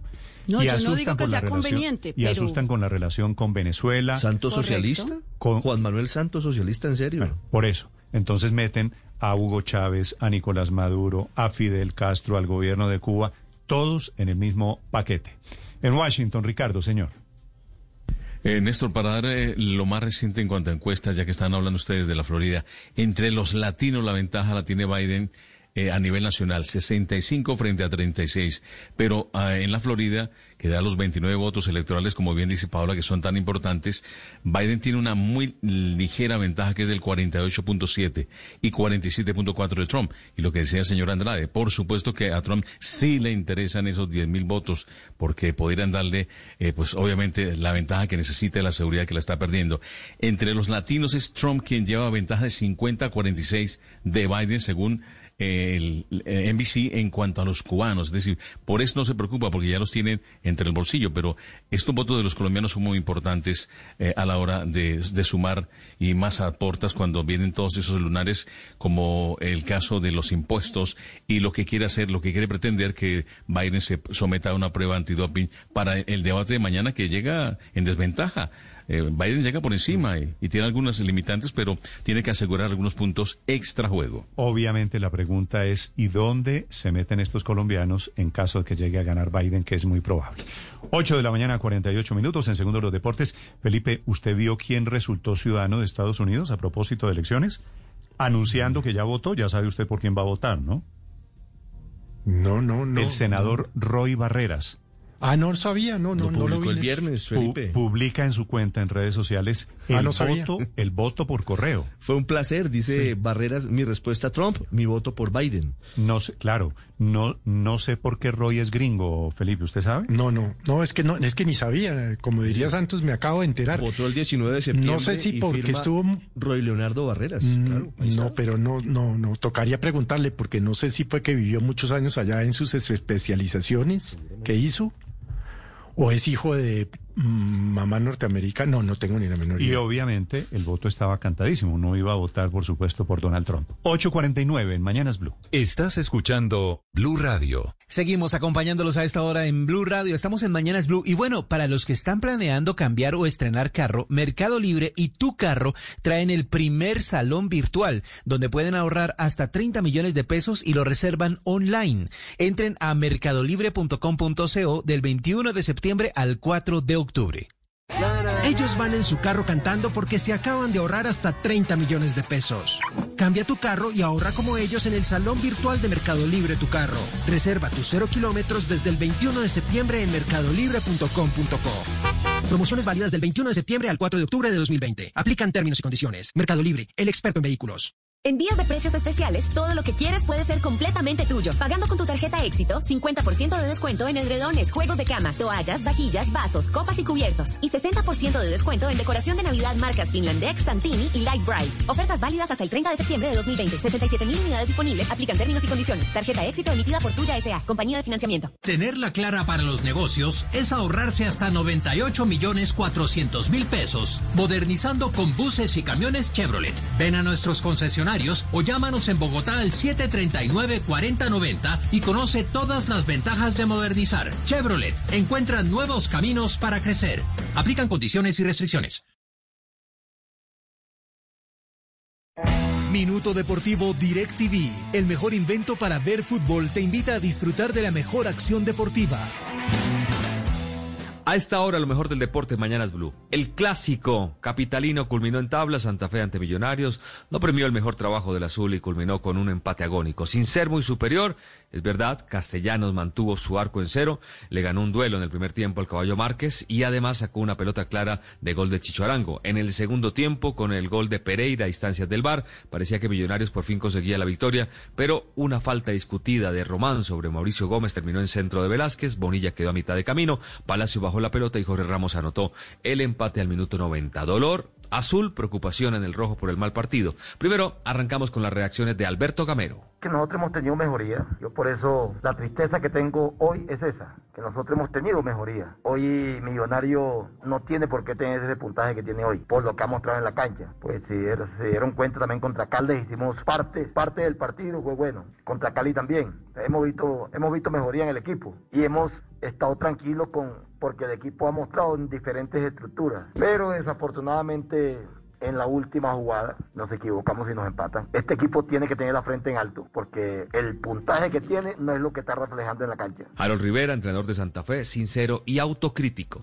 Empezando porque no me gustó el partido, no me gustó lo que hizo Santa Fe. Planificamos un partido, yo creo que eh, Millonarios por momentos nos, es decir, me sorprendió un poco porque quizás hizo un juego directo, eh, distinto a lo que a lo que venía haciendo, cierto. Nosotros intentamos jugar pero no tuvimos la conexión, no tuvimos eh, quizá la claridad eh, de medio campo hacia arriba, ¿cierto? De pronto nos, nos costó un poco. Contento por lo del punto, pues al final se suma, ¿no? No, no, no se trata de, quizás eh, ser conforme con esta situación porque queríamos sumar los tres puntos. En otros partidos, Cali volvió a ganar. En su tercer partido posparón, venció Alianza dos goles por cero. Medellín se hunde, empató ante Pereira en casa y su entrenador pierde los estribos, insulta, amenaza a periodistas. Ahora fue a Oscar Tobón de Win Sports. Tolima venció al América 1 por 0, es líder y el conjunto rojo de Cali extraña a su entrenador Alexander Guimaraes, con el que salió campeón.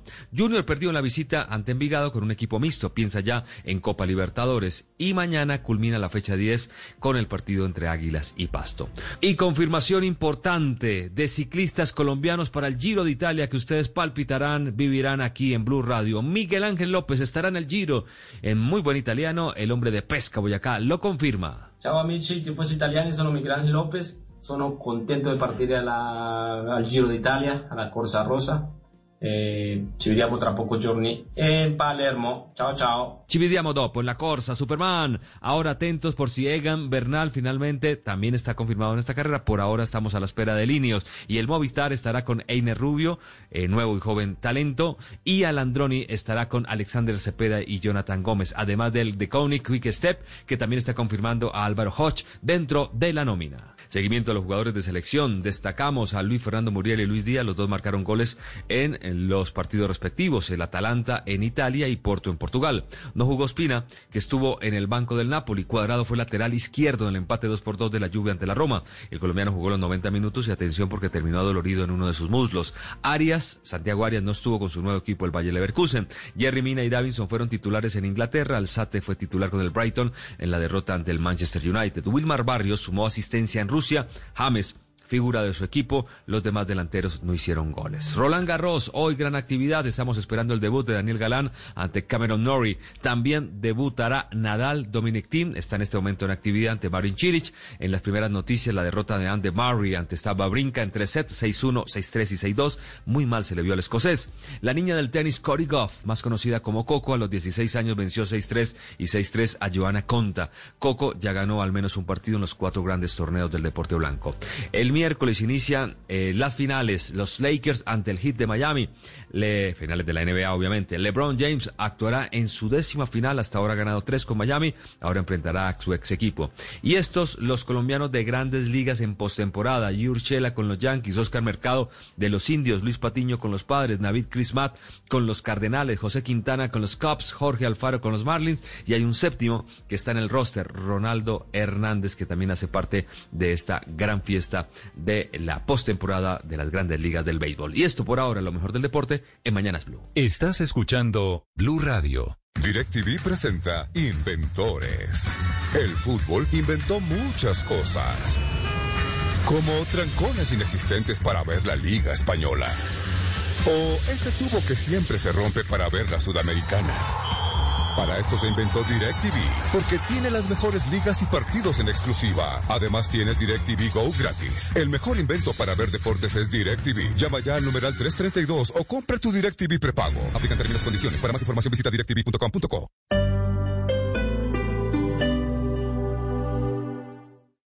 Esta es Blue Radio. Sintonice Blue Radio en 89.9 FM y grábelo desde ya en su memoria y en la memoria de su radio. Blue Radio, la nueva alternativa. Llegaron. Son las nuevas carnes marinadas y cortes parrilleros ranchera. Tiernas, jugosas, deliciosas. Carnes que le ponen sabor a la semana y le dan ese toque especial a los asados. Pruébalas ya. En la Conrad sabemos que el mundo ha cambiado, porque ahora el mundo es de los que lo comprenden, de los que lo ven desde otras perspectivas, de los que pueden transformarlo, de los que se anticipan. El mundo necesita de todos. Hagamos que las cosas pasen. Estudia matemáticas en la Conrad Lorenz. Código SNIE 7349, resolución 1283 de 2019. Vigilado mi educación. En Bogotá seguimos demostrando que la educación está en primer lugar. Foro Educativo Distrital Aprendizajes para la Escuela del siglo XXI, de la pandemia a la transformación. Una conversación amplia y abierta en donde los maestros y maestras son los protagonistas. Más de 50 conferencistas, expertos en educación, estudiantes, familias y toda la ciudad, aprendiendo sobre las diversas miradas y los desafíos educativos que ha traído la nueva normalidad. Participa de manera virtual este 29 y 30 de septiembre en www.redacademica.edu.co. ¿Te parece arriesgado venderle tu carro a un extraño? Tranquilo, llegó OLX Autos. Tú vendes, nosotros compramos. Sí, nosotros compramos tu carro. Ingresa a olxautos.co, obtén precio y vende tu carro en un día. OLX Autos, venta inmediata. Términos y condiciones en página web. Amiga, imagínate que me llamaron y me pidieron confirmar mis datos y mi clave del portal bancario por seguridad. ¿A ti también te llamaron para eso? ¿Qué? No me digas que diste tu información. No, yo los digité desde mi celular. Cuidado, si lo contactan telefónicamente a nombre de su banco y le solicitan digitar sus claves, eso es puro cuento para hacerle fraude. Los bancos nunca llaman a sus clientes para solicitar información confidencial. Jamás entregue sus datos ni digite información de claves o códigos de sus portales financieros. Una campaña preventiva del sector financiero en Colombia. Las entidades financieras vigiladas por la Superintendencia Financiera de Colombia. En Eventos Compensar pensamos en todo. Hoy conectados desde donde estemos, transformándonos para estar más cerca de nuestras empresas y sus colaboradores y ofrecerles la realización de eventos con transmisiones de alta calidad en tiempo real. Contamos con Estudio Virtual de Producción Audiovisual, diseñado para la realización de transmisiones de alta calidad en audio y video hasta 20.000 invitados. Experiencias reales, desde la virtualidad viajando a través del tiempo. Bingo familiar para la diversión de todos en casa. Actividades para la familia con experiencias virtuales convirtiendo su hogar en el mejor escenario. Bonos empresariales, beneficios empresariales que redundarán en el bienestar de todos. Escríbanos a eventoscompensar.compensar.com o más información en corporativo.compensar.com slash eventos slash empresariales. Vigilado Supersubsidio.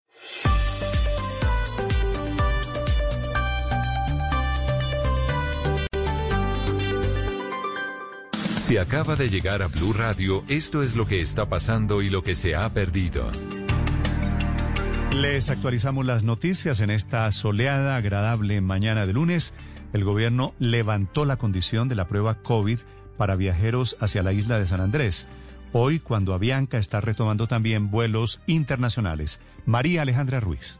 Néstor, buenos días. Dado que la resolución 1517 del 1 de septiembre de 2020 del Ministerio de Salud estableció que se requiere una prueba PCR para los viajeros que necesiten ir a los departamentos con una tasa de contagio de COVID-19 menor a 1000 por 100.000 habitantes y cuya principal vía de acceso desde otros departamentos sea aérea, se precisa que actualmente solamente el departamento de Vichada cumple con esta condición. Quiere decir que ya no es requisito para los viajeros tomarse una prueba COVID-19 con diagnóstico negativo para aquellos destinos como Guainía, Baupés y San Andrés, en los que inicialmente sí era necesario. Cabe resaltar que este anuncio se da a propósito que hoy los vuelos internacionales comienzan a salir desde Medellín en la aerolínea Avianca.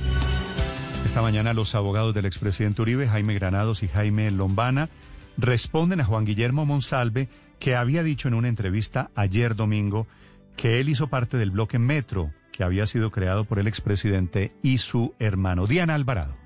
Néstor, buenos días. En una carta de cinco puntos, ambos abogados argumentan el por qué Juan Guillermo Monsalve miente al acusar a Álvaro Uribe. Monsalve habría intentado colarse al proceso de justicia y paz para obtener libertad en 2011, motivo por el que habría creado esta mentira. En su momento, según sus abogados, hasta su misma familia le dio la espalda y desmintió esta acusación que estaba lanzando hacia Uribe Vélez y su hermano. En 2012, esta versión nuevamente cobró vida ante la Fiscalía. Sin embargo, no se tendría argumentos de fondo, cosa que se repite ahora. Por ese motivo miente y de esta manera inclusive ha ganado privilegios estando preso. En esta última entrevista, los abogados dicen que este hombre se victimiza y cambia los hechos, su relato y estaría justificando sus mentiras en aparentes errores. Piden que exponga la verdad y lo haga sin manchar nombres. Diana Alvarado, Blue Radio. Gracias, Diana. A propósito, fue sepultado en Medellín el sacerdote Gonzalo Palacio, que era investigado por haber hecho parte supuestamente de ese grupo paramilitar Los Doce Apóstoles. Es él quien bautiza de esa manera ese grupo de apoyo a los paramilitares en los años 90 en Medellín. Camila.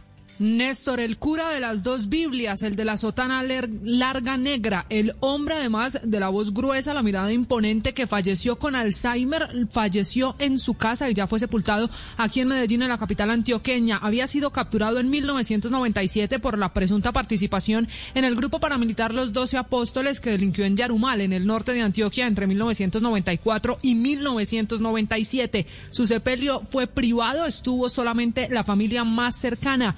Este es el mismo proceso porque hoy es investigado Santiago Uribe Vélez, hermano del ex senador Uribe. Para el investigador Sergio Mesa, la muerte del sacerdote Palacio es un golpe para la justicia porque 23 años después de haber iniciado un proceso en su contra, no logró demostrar ni la vinculación al grupo ilegal y por lo tanto no hubo reparación para las víctimas. Lo que habría sido muy importante que posee a la edad de Gonzalo Javier Palacio Palacio, él hubiera eh, acudido ante la justicia o la justicia le hubiera llamado para que rindiera algún tipo de testimonio. Pero no fue posible por la inoperancia de la fiscalía. Recordemos que el proceso de los 12 apóstoles estuvo durante 20 años de la impunidad Después de estos 23 años, hoy este proceso por el caso de los 12 apóstoles está a la espera de decisión de un juez en etapa de juicio en contra del ganadero Santiago Uribe Néstor. La verdad es de película, la historia de ese cura Gonzalo Palacio. Son las 9 de la mañana, tres minutos. A propósito de paramilitarismo, jefes de esos grupos, Macaco, Martín Llanos y alias Nicolás, piden esta mañana ser escuchados ante la Justicia Especial de Paz. José Luis Pertús. Néstor, buenos días. Desde la cárcel La Picota en Bogotá, los ex jefes paramilitares Carlos Mario Jiménez alias Macaco, Héctor Germán Buitrago alias Martín Llanos y Carlos Antonio Moreno Tuberca, conocido como Nicolás, manifestaron a través de una carta dirigida al exministro Álvaro Leiva su intención de decir la verdad del conflicto y de sus actuaciones como miembros de las autodefensas ante la JEP y la Comisión de la Verdad. En el caso de alias Macaco, quien fuera jefe del bloque central Bolívar de los paramilitares, manifestó que él fue víctima del conflicto, pero también victimario, y por eso asume sus responsabilidades responsabilidades y obligaciones de comparecer pensando en Colombia, en las víctimas y en la no repetición. En el caso de Héctor Germán Buitrago, alias Martín Llanos, creador del grupo paramilitar de autodefensas Capecidas del Casanare, manifestó que la verdad debe ser pública de cara a las víctimas y el alcance de todo el país. La verdad, dice él en su carta, ayuda a superar la actual violencia dice que la verdad le da un impulso y fortalece a la JEP y que justamente esa verdad también permite que las víctimas puedan hacerle sentir a sus muertos que su sacrificio ha sido compensado. A su vez, Carlos Antonio Moreno Tuberca, conocido como alias Nicolás y uno de los hombres principales del denominado Clan del Golfo, manifestó que el proceso de ley de justicia y paz hubiera funcionado si no fuera por el asesinato de exmiembros paramilitares para que evitaran contar toda la verdad esto sumado a la extradición de muchos de sus cabecillas. Alias Nicolás manifiesta que esta fue la razón de por qué se dio el fenómeno del rearme de paramilitares en el país y por esa razón argumentó que es importante buscar una instancia como la JEP para contar la verdad del conflicto, del rearme y dar la cara a las víctimas. Las cartas dirigidas al exministro Leiva tienen fechas de septiembre 18, 19 y 21 de este año. Estás escuchando Blue Radio. Llega Didi Entrega, la nueva opción de Didi que te permite realizar tus envíos de forma rápida, sin contacto y a precios bajos. Si tienes un negocio y necesitas enviar tus productos, Didi Entrega también es una solución para ti. Compara y elige. Ahora cuidamos también de tus envíos de mensajería con Didi Entrega. iFood presenta Días de Locura hasta el 30 de septiembre. Disfruta de ofertas exclusivas todos los días por solo 9,900 en KFC, Subway, Popsi, Burger King y muchas marcas más. Aplican términos y condiciones disponibles en la app. Descarga iFood y pide ya. Diverso y productivo, como nuestra tierra. Así es el aceite de palma con el que puedes preparar más platos con el exquisito sabor de Colombia. Busca el sello aceite de palma 100% colombiano en la etiqueta. Aceite de palma 100% colombiano. Único como nuestra tierra. Una campaña de Fede Palma con el apoyo del Fondo de Fomento Panero. Esta es Blue Radio, la nueva alternativa. El sábado en la noche, es decir, hace apenas 36 horas, se cerró el Festival de Cine, el legendario Festival de San Sebastián, con una película colombiana que estaba por fuera del concurso. Creo que con mucha emoción, Enrique, no sé qué informaciones ha llegado a usted de los medios en Madrid. Muy emocionante el aplauso cerrado que le dieron a la película colombiana El Olvido que Seremos. Aplauso cerrado, aplauso largo y hay un artículo que ha circulado mucho a lo largo de este fin de semana que es el del periódico El Mundo, firmado por su crítico Luis Martínez que dice El olvido que seremos trueba o la memoria emocionada. Dice que el director compone un tratado de la emoción a vueltas con la belleza, la dignidad y la bondad de un hombre en el mejor sentido de la palabra. Bueno, hace un análisis muy interesante de, de esta película habla de la interpretación de Javier Cámara. Recuerden, Javier Cámara es un actor español. Cuando hablamos aquí con Fernando Trueba, una de las preguntas que le hicimos que, bueno, fue cómo, cómo se le ocurrió pensar en un actor español para un personaje tan colombiano, sobre todo por un asunto pues muy operativo, el, el, del, el del acento. Y dice el crítico del diario El Mundo que es una interpretación que está cerca del milagro, la de Javier Cámara. Se empeña en convertir, dice Fernando Trueba, la evidencia de la bondad en acontecimiento, la certeza de la dignidad en espectáculo, la belleza en un modo, en un modo de estar en el mundo. Y dice que el olvido de seremos, el olvido que seremos, es cine para la exaltación y apurando la evidencia, es cine para sencillamente la vida. No hay duda que al crítico del mundo le ha gustado y mucho esta película. Le encantó, como le encantó al, eh, a quien hace la reseña en otros medios de comunicación. Pues es un gusto saludar a este personaje maravilloso que recrea la vida de otro personaje maravilloso que era don Héctor Abad Gómez, el médico, el padre de Héctor Abad Faciolince, que escribe tantos años después la historia de su vida y de su familia. Maestro Javier Cámara, buenos días, bienvenido. Buenos días, buenos días. Qué bonito todo lo que dicen por ahí. Por aquí estaban diciendo cosas bonitas, pero escucharlas con el acento colombiano a uno le emociona todavía más. Pues acento colombiano que usted maneja creo que mejor que yo, ¿no? no, no, no, no, ya se me olvidó. Si, si me pusiera a imitarles, porque sería una imitación burda y barata, seguramente que Patricia Tamayo, Juan Pablo Urrego, Daniela Abad me, llamarían insultándome, corriendo, diciendo cállese, cállese. Que va. la, la verdad es que la, la interpretación que hace usted en El Olvido que Seremos es, es mucho más que emocional, es magistral. Quería comenzar esta entrevista, maestro Cámara, preguntándole para ustedes, que, que la han hecho director español, protagonista español, pero es una historia colombiana, rodada en Colombia, producida por colombianos. ¿El olvido que seremos es una película hoy colombo-española o, es, o sigue siendo una película colombiana? No, es una película 100% colombiana. Eh, cuando yo intenté eh, afrontar este trabajo, yo lo primero que les dije es que, bueno, que hay unos actores increíbles en Colombia que podrían hacer ese trabajo mucho mejor que yo. Eh, conozco a varios y no voy a dar nombres, pero hay muchos y variados, talentosísimos. Pero eh, Héctor Abad me decía que yo tenía un parecido especial con su papá y que le, gustaba la idea de que fuera yo. Em, me, me volqué en la historia todo lo que pude, mm, hice todo lo que pude, estuve rodeado de gente brillante, el equipo técnico y artístico de esta película es de una brillantez impresionante y, y, Fernando me llamaba, porque yo, yo me incorporé el último, me llamaba y me, y me, y me ensalzaba todas las actrices y todos los actores y todo el equipo que tenía y que íbamos a estar tremendamente felices. Pero sí, no las tenía nunca conmigo todas porque, porque el acento era complejo y no más, no más el acento, sino sino toda eh, la vida que uno tiene que llevar encima para entender la magia de Colombia, el, el, drama de Colombia y sobre todo la, inmensidad de este personaje, ¿no? Que es muy poliédrico y, tremendamente vital, ¿no? Y bueno, era, era complicado. Me, me pudo la me, me, pudo la emoción y me pudo el respeto. Después ya pues me quité toda esa emoción y respeto y me puse a trabajar. Sí. Javier, eh, es, esta actuación suya, más allá del acento, es eh, magistral. ¿Cómo fue su aproximación a Colombia, a la cultura que había en esos años de violencia, que es la que termina matando a don Héctor Abad Gómez? Bueno, yo tenía no sabía que había tanta información sobre Héctor Abad Gómez. Yo el libro lo leí varios años antes, eh, que por cierto me lo regaló Fernando Trueba y su mujer Cristina Huete en un viaje que yo iba a hacer a Colombia y yo llevaba las, las obras de García Márquez y me dijeron, bueno, léete también este libro para que entiendas la Colombia más actual, ¿no? Y, leí El olvido que seremos, me bebí el libro El olvido que seremos y, y, hasta tres, cuatro meses antes pues yo solo tenía esa información. Después no sabía que había tantos programas grabados que de radio, que había tantas imágenes de él, que, había tanta información sobre Héctor Abad Gómez y, sobre todo las cartas privadas que les mandó a su familia, grabadas. Entonces me, puse a, buscar al hombre, fundamentalmente a la persona, al hombre, al hombre bueno, pero al hombre, ¿no? No al hombre público, eh, sino al hombre familiar, al hombre que amaba a su hijo y a sus hijas. Y, y, para eso pues tenía que llegar allí, conocer a toda su familia, conocer a su mujer, conocer a todos los actores y empezar a, a, trabajar. Después yo fui padre en esa misma fecha y, para mí era muy importante también darle esa, esa identidad paternal, ese amor por los hijos, esa todo todo lo que resuma el libro tan tan maravillosamente, ¿no? ¿Cuántos hijos tiene usted, Javier, si me permite?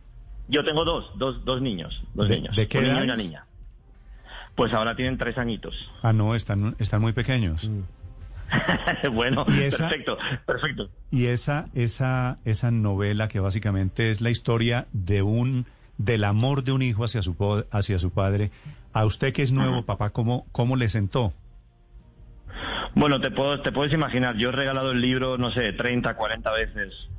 Em, es un libro no solamente para padres a hijos. Yo pensaba que era un libro muy masculino cuando lo leí por primera vez, porque me tocó en el alma, me hizo llorar mucho, me emocionó muchísimo pero a todas las mujeres de mi familia que son grandes lectoras les ha emocionado muchísimo el libro y están deseando ver la película, porque acá todavía, evidentemente, como no se ha estrenado en Colombia, todavía no se ha estrenado en España, ¿no? Y todo el mundo está deseando eh, ver la película, porque realmente aquí el, libro se convirtió en un bestseller hace mucho tiempo y, y, no sé, a mí me, me, tocó muchísimo el libro, me emocionó muchísimo. Tengo el libro subrayado entero, no solamente por actor, sino por papá. Javier, eh, esta pregunta se la hago desde Madrid. esa es una bella frase, Enrique. Mm, sí, la verdad que sí. es un libro es un libro que, que no, no deja indiferente. Y, yo quería preguntarle precisamente por eso. No, no, tanto por la indiferencia, sino por el personaje. Eh, y, tal vez algo de técnica actoral, pero eh, ¿cómo le condiciona a usted a la hora de configurar un personaje como este, el que sea un personaje que tuvo una existencia real y además que sea un personaje tan conocido que ha dado para este libro, pero que además es un personaje pues que tiene una importancia en la historia de Colombia, que no es un personaje anónimo? ¿Cómo, cómo construye uno un personaje y, y si eso dificulta el trabajo o por el contrario lo hace más sencillo, le, hace más fácil llegar hasta él? Bueno, a mí me, abrumó, me abrumó toda, toda la información, me abrumaba. Cada vez que iba conociendo más sobre el personaje me iba abrumando más y, y, yo pensaba no coger el avión y que llamaran a Andrés Parra o a uno de los tantos grandes actores que tienen allá diciendo, mire, que, que se meten en esta aventura estos hombres que conocen mejor ese país, esa idiosincrasia, ¿no? Pero sí es cierto que era algo tan atractivo, tan atractivo, era un personaje tan atractivo que a medida que lo iba conociendo lo iba queriendo más.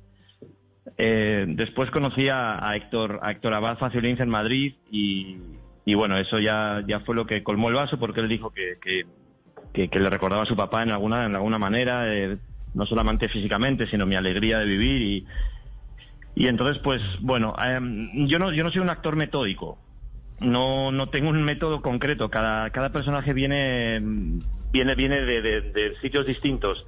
Este personaje, desde luego, yo fui a buscarlo. Aunque, aunque el libro me buscó a mí, eh, yo fui a buscar al personaje. Yo intentaba, no sé, intentaba que cada día me visitara el alma de ese hombre bueno para, para ayudarme a conocer a su país, sobre todo, ¿no? A, a un país lleno de contrastes y lleno de dificultades, pero lleno de magia y lleno de belleza y y yo cada día antes de salir del hotel hablaba con Héctor Abad Gómez y le decía, por favor, ayúdame porque este trabajo que me has encomendado es francamente complicado. Sí, maestro y, Cámara. Y bueno, des- tuve, tuve muchísima, muchísima ayuda de todos los actores. Mm. Juan Pablo Urrego, Laura Londoño, Patricia Tamayo, la que hace de mi mujer, que es, son tan talentosos, tan buena gente, tan cariñosos que, Mm. que corregían cada pequeña error de, de- de pronunciación o, o cada, o cada gran error mío de conocimiento del medio, ¿no? Entonces ¿Qué, me sentí qué muy error, rodeado. Javier, muy por bien. ejemplo, le corregían? Bueno, tantísimos, imagínense. Imagínense que yo no podía improvisar. yo no podía improvisar una sola palabra porque nuestro castellano de acá es, es como si el colombiano fuera inglés, ¿me entienden? O sea, cuando ustedes hablan, aparte con el acento tan bello que aunque hablan, tienen una cantidad de expresiones eh, imposibles para un castellano parlante de España. Entonces, tenemos el mismo el mismo idioma común, pero pero eh, los idiomas son muy muy diferentes, o sea, hay una riqueza no solamente en el acento, en muchísimas cosas, muchísimas. Eh, cuando esas reuniones en la, en la película que están llenas de, de los de los ruidos, de los gritos de la familia, de las de las hijas hablando, de todo el mundo alrededor de la mesa, yo permanecía callado diciendo, ¿y ahora qué digo yo? Entonces, a la siguiente toma le decía a Fernando, y aquí me gustaría decir algo parecido a como que la gente le hiciera caso a la mamá o que se callaran o que pusieran orden. ¿Cómo se dice eso en, en- en colombiano? no Entonces, cada uno me, me ofrecía sus frases y yo las iba metiendo, pero, Pero- pero realmente además- era una gozada ver a, ver a- oír a todos hablando libres y, y- y- y- gritando y, comiendo. Era, una- era un placer para mí. Maestro, pero, pero además es que en Colombia hay muchas regiones distintas, entonces No, claro. el paisa que es eh, en el que se desarrolla la historia del olvido que seremos es aún más particular. Tiene unas características particulares. No, claro, claro, no. Y te diré que eh, eh, Héctor Abad Gómez, eh, su acento no era para nada un acento paisa marcado, sino que era un, era un acento mucho más, eh, no sé, prosopopéyico. Era un hombre que daba clases en la universidad, que, que hablaba en la radio, un hombre que había viajado mucho por el mundo, que había suavizado su acento, ¿no? Se parecía más a un acento más europeo de lo que pensamos. Pero, pero sí, sí, era un acento lleno de... Cuando hablaba con la familia era muy distinto que cuando hablaba en la radio, ¿no? Con la familia utilizaba unas expresiones bellísimas, súper dulces, lindo su acento, ¿no? Entonces, no, todo eso era riquísimo de, de- de crear. Y después sí, el, el personaje fue eh, instalándose poco a poco en mí y ahí fue como lo, lo, lo atrapé, ¿no? Me imagino que, que por eso dicen que la cosa está bien, que no saben la alegría que me da que esta película nos haya salido tan bella, tan bonita y mi participación. que y eso fue- contenta, es- porque realmente era una responsabilidad fuerte. Exactamente eso es lo que le terminan reconociendo en San Sebastián. Cuénteme de la experiencia, maestro Cámara, en San Sebastián. Eh, la manera como lo recibieron, los comentarios que le, que le lanzaron 99.9% de elogios desmedidos. Pasaron, pasaron muchas cosas muy bonitas, muy bonitas. Mire, cuando iban a- íbamos a dar la rueda de prensa, creo que los últimos cinco días en San Sebastián ha llovido todo lo que no ha llovido en España en los últimos 30 años. O sea, hubo una galerna huracanada donde la lluvia mm, era horizontal. Ustedes, ustedes saben mucho de esas tormentas, pero por aquí, por España, que nos estamos convirtiendo en un desierto, últimamente no se veía eso, ¿no?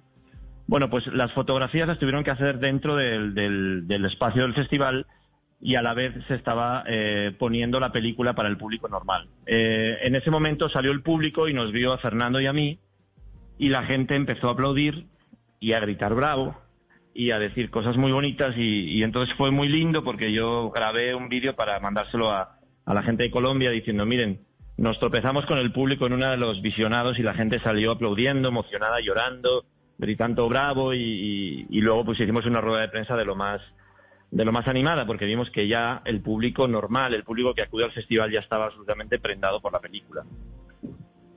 Sí. Y seguramente aquí quienes leímos, quienes lloramos el libro, tendremos y repetire- repetiremos la experiencia viendo y llorando la película El olvido que seremos del maestro Fernando Trueba, con Javier Cámara, un maravilloso elenco colombiano, aclamada en el cierre de San Sebastián este fin de semana. Maestro Javier Cámara, es un gusto saludarlo, qué placer. Vale, no, no me digan maestro que me pongo, que me estoy sonrojando, por favor. Yo No, no, hombre, soy es- maestro de nada, soy maestro de maestro de mis hijos, creo, y, y en, y en poquitos años me mandarán a la porra también, o sea que no, no me llame maestro. Sonrójese que es- Maestro, todos los que hay allí haciendo películas maravillosas, sacando ese país adelante, toda la gente que está luchando por un país tan bello como Colombia en estos momentos tan difíciles, eso sí que son maestros. O sea que apoyo a toda esa gente que, que, positivamente hace todo lo posible por sacar adelante a un país maravilloso como es Colombia. Sí, acuérdese que, que la inmodestia es la característica del hombre que quiere ser elogiado dos veces, maestro Cámara. Cierto, cierto, es verdad, es verdad. Ya me callo, ya me callo. un gusto saludarlo, Javier. Un gran abrazo desde Colombia y felicitaciones. Un, un gusto. Muchos saludos para la gente que me quiera por ahí, que, que haya trabajado y se haya escuchado esta entrevista. Les abrazo profundo y les digo que felicidades a todos por el trabajo tan bello que hemos hecho. Ya creo que se acerca para el caso de Colombia y de España el estreno del olvido que seremos. Un gran abrazo, Javier. Abrazos, abrazos queridos. Estás escuchando Blue Radio. En Servientrega sembramos esperanza. Sembramos esperanza. Sembramos esperanza.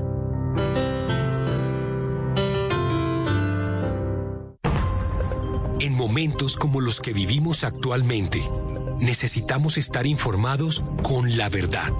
Por eso hemos creado a Vera. Hola, soy Vera un desarrollo tecnológico que unió las voces de los periodistas y conductores de la radio en una sola voz.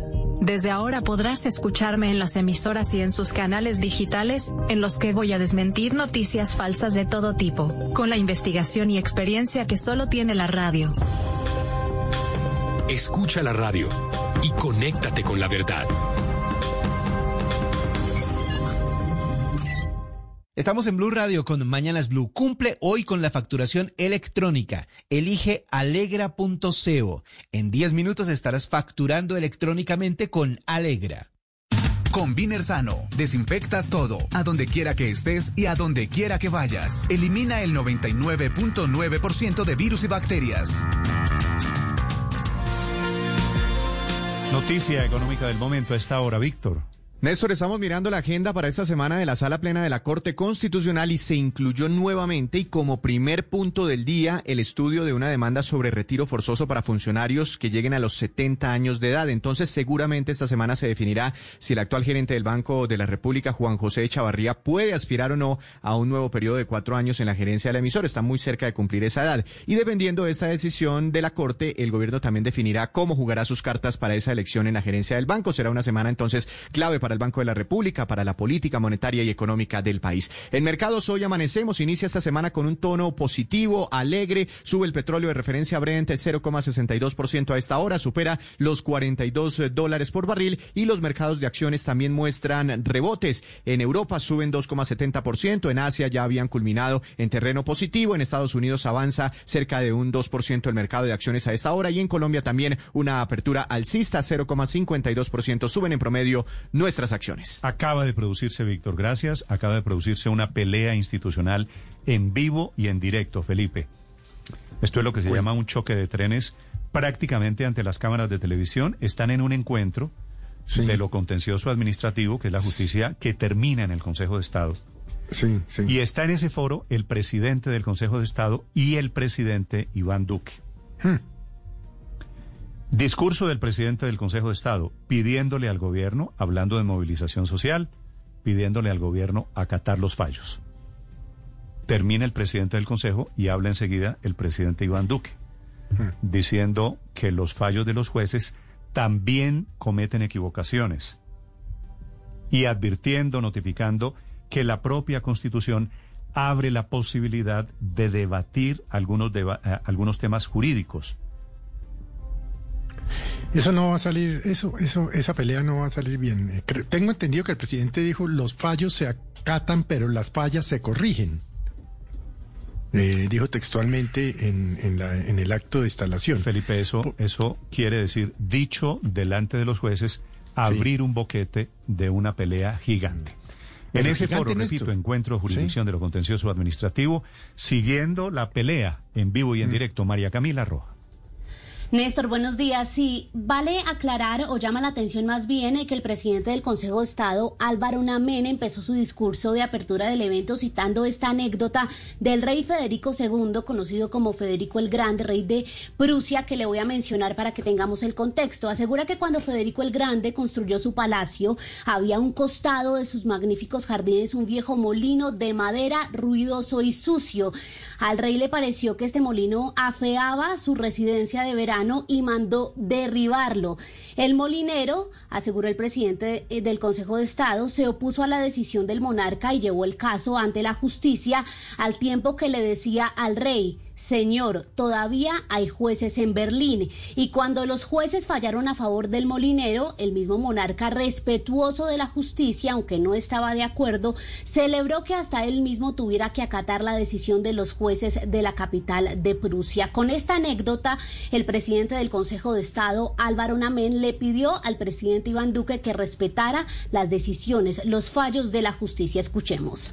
El Estado de Derecho separa los tres poderes y se basa en forma sustancial en el respeto de las decisiones al Poder Judicial. De una sentencia se puede discrepar y es posible controvertirla a través de los medios establecidos por el orden jurídico, pero hay que acatarla, como lo hizo el rey Federico II, quien respetó la independencia judicial aun cuando ésta constituía un límite a su propio poder. El acceso a los jueces y a la tutela judicial efectiva constituyen garantías esenciales del Estado de Derecho.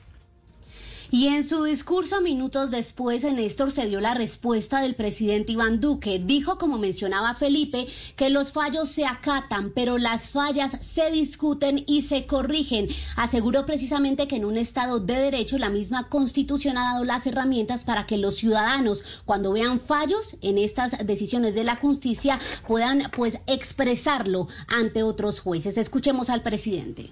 Los fallos se acatan, pero las fallas se discuten y se corrigen. Los fallos tienen sus alcances, los fallos tienen sus instancias. Nuestra carta política determina cuáles son los espacios para que se den las sanas controversias en la órbita jurídica. Pero las fallas que se puedan advertir es un deber de todos corregirlas por el interés general del pueblo colombiano.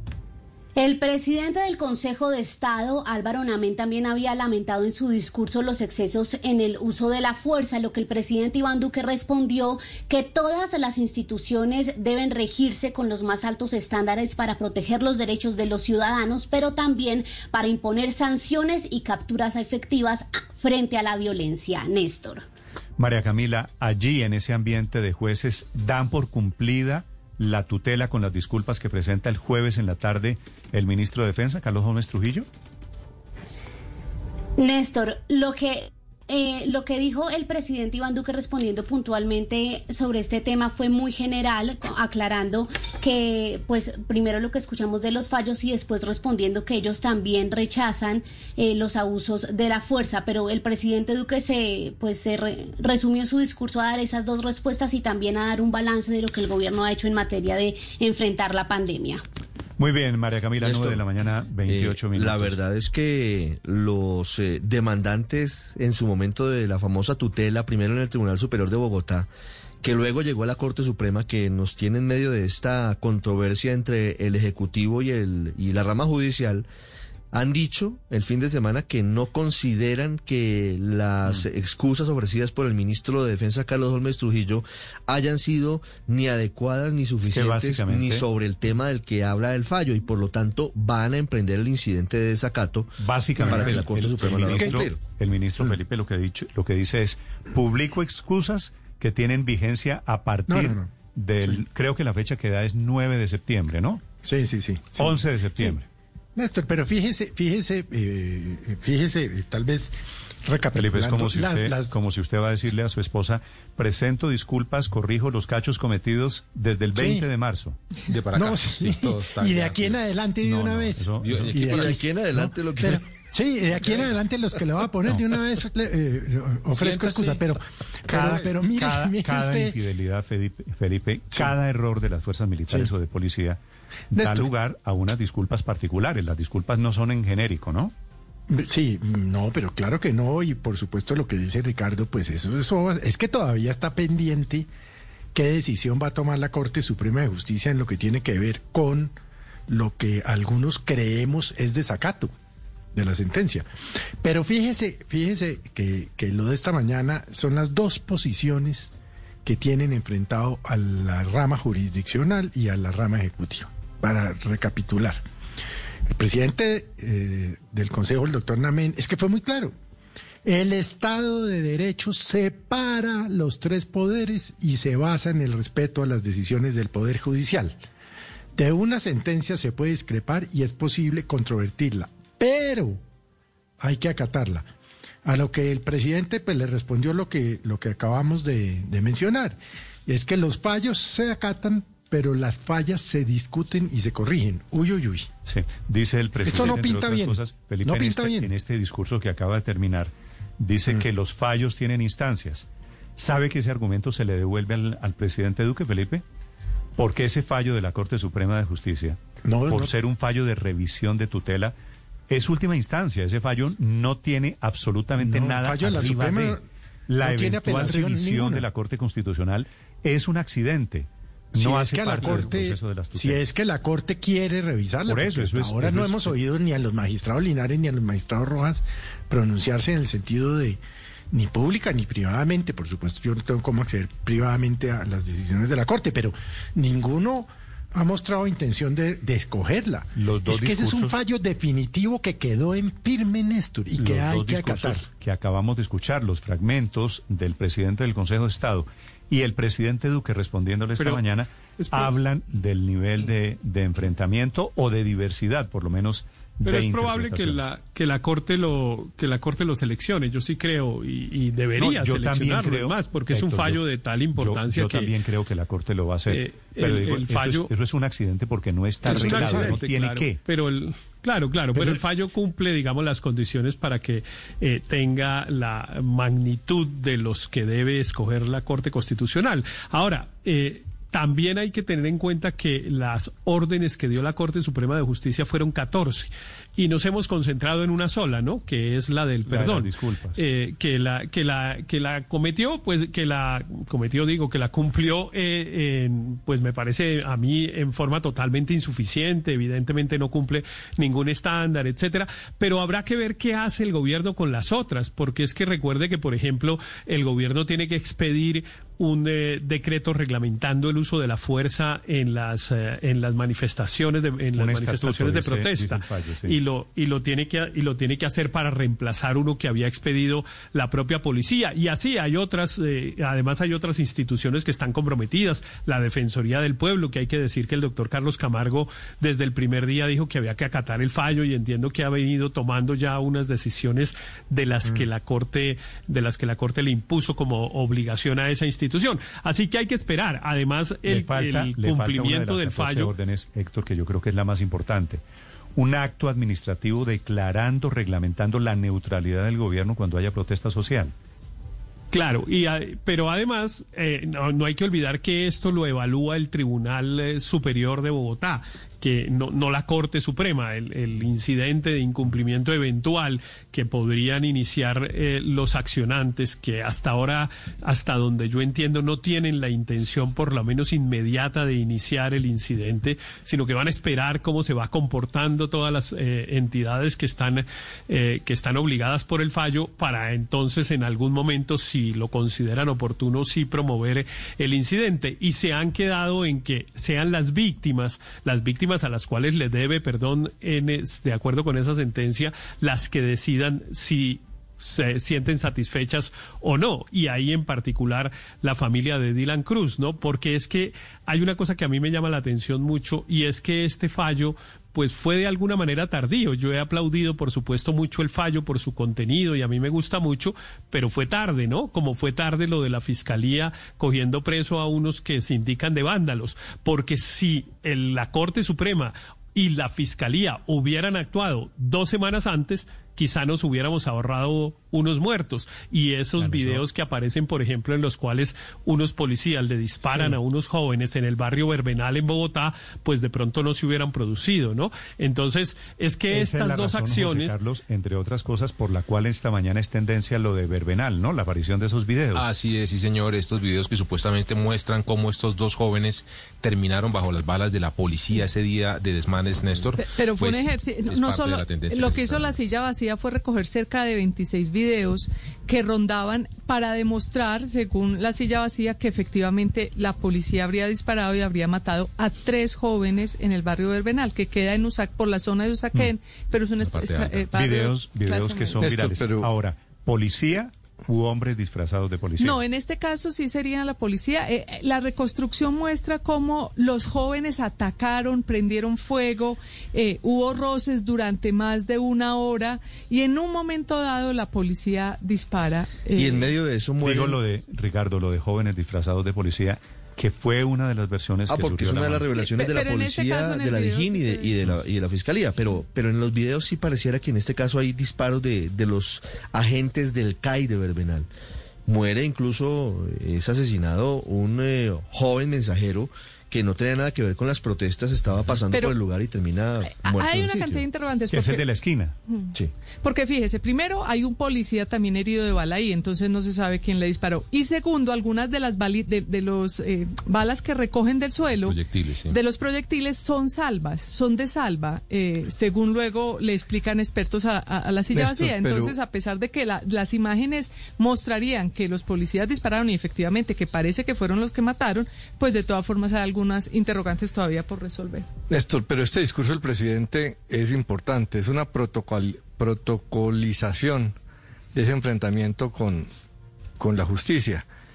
Es la comprobación de que la posición del ministro de Defensa no es ah, electoral de su candidatura, sino de su partido y que el gobierno está en eso.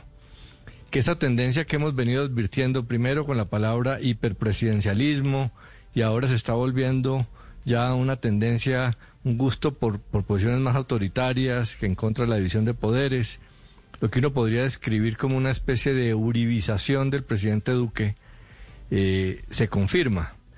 Y después de esto, pues van a ir hacia el final.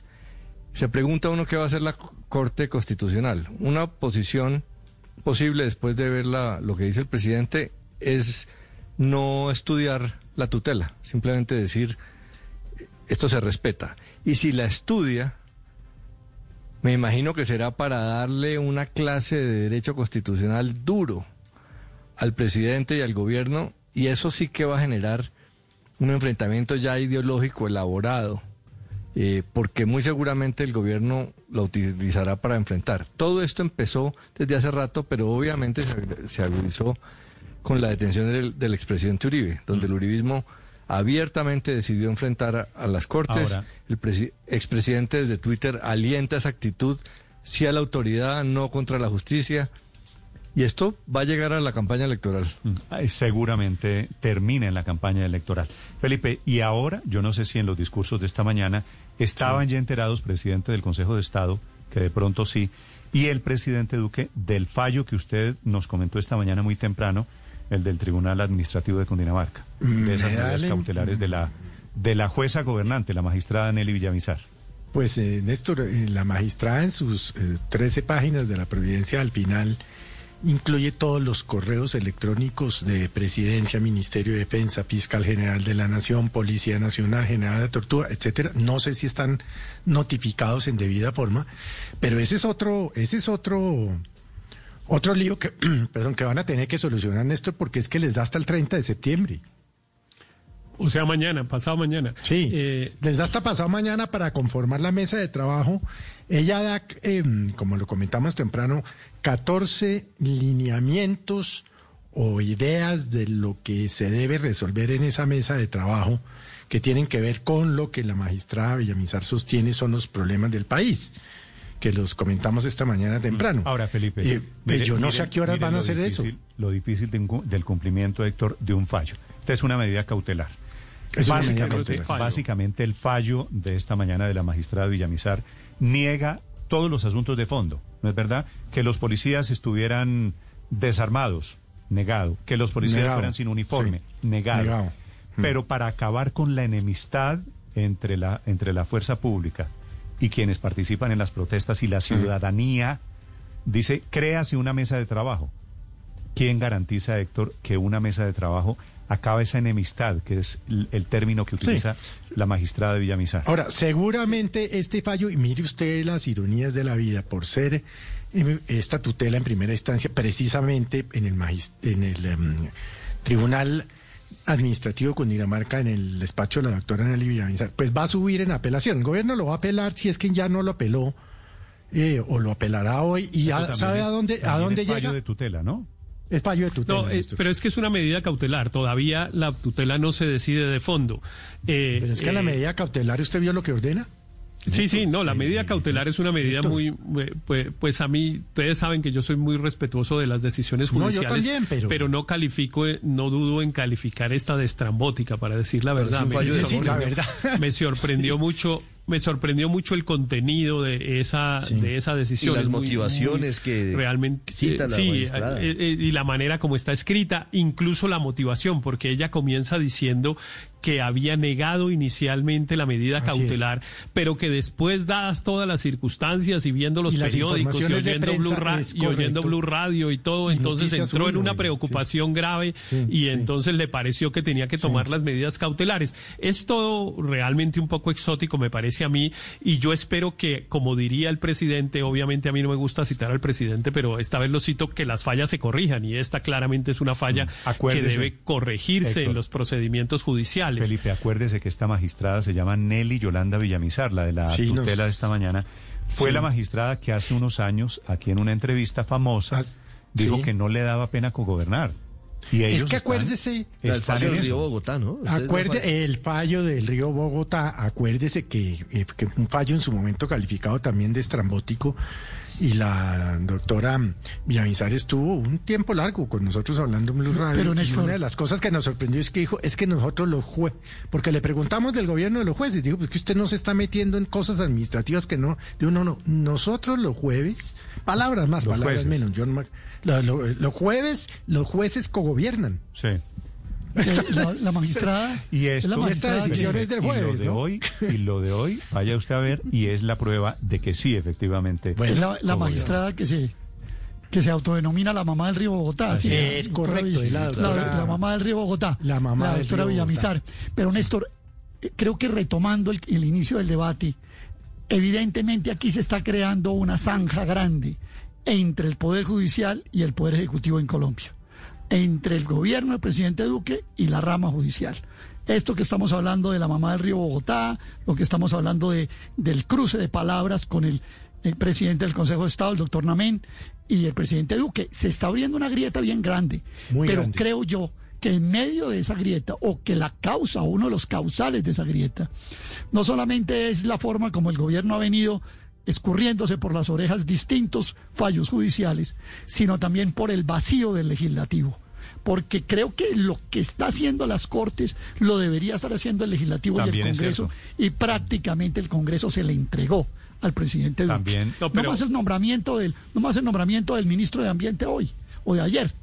Es decir, ya, ya aquí decimos la cuota, la cuota. Héctor ya lo mencionó ahora, la mermelada en potes grandes del gobierno de Duque al Congreso de la República el aseguramiento de que no van a pasar mociones de censura ni críticas y aparece entonces el poder legislativo como una barrera, como una fuente de contención a los desmanes que evidentemente está presentando el ejecutivo. Sí, Aurelio, pero, pero evidentemente pero evidentemente hay una motivación que, que, a mi modo de ver es la que dinamiza mucho más este problema, que es eh, la decisión contra el expresidente Uribe. El, el gobierno y en particular el presidente Duque, a mi modo de ver, desde su perspectiva, equivocada para mí, pero es la suya, se ha sentido en la obligación de elevar el tono contra el Poder Judicial para parecer solidario y leal con el expresidente Uribe, que se dice víctima de una enorme injusticia de la Corte Suprema de Justicia. Entonces, en ese panorama obviamente no hay ninguna posibilidad de condescendencia. Hay que ser muy fuerte y muy duro y seguramente el partido de gobierno espera aún que sea más duro con los jueces, lo que pone al presidente en una, en una paradoja, porque el presidente él mismo ha dicho siempre que tiene dos figuras, eh, digamos, que son como sus referentes en, en Colombia, que son, eh, yo las he mencionado aquí, el maestro Darío Echandía y el expresidente Alberto Lleras, cuya característica era precisamente la contraria. Ellos son unos personajes en la historia de Colombia, es porque eran institucionalistas y defensores de la separación de poderes y del Estado de Derecho, etcétera, y el presidente paradójicamente terminó en la orilla contraria. Bueno, lo de hoy queda efectivamente en el registro para los anales de esta pelea como el momento en que se dijeron las cosas cara a cara. 9 de la mañana, 45 minutos en Blue Radio en segundos. La historia del monumento al M19 que no fue en Bogotá. Estás escuchando Blue Radio. Avanzamos a esta hora en Blue Radio con Mañanas Blue. Desinfecta todo con Viner Sano y nuestro portafolio completo para desinfectar el aire y las superficies de tu casa, de tu auto y también tus manos. A donde quiera que estés y a donde quiera que vayas, elimina el 99.9% de virus y bacterias. Viner Sano, por volver a estar cerca. Consulta especificaciones de producto en los envases. Desde que empiezas tu día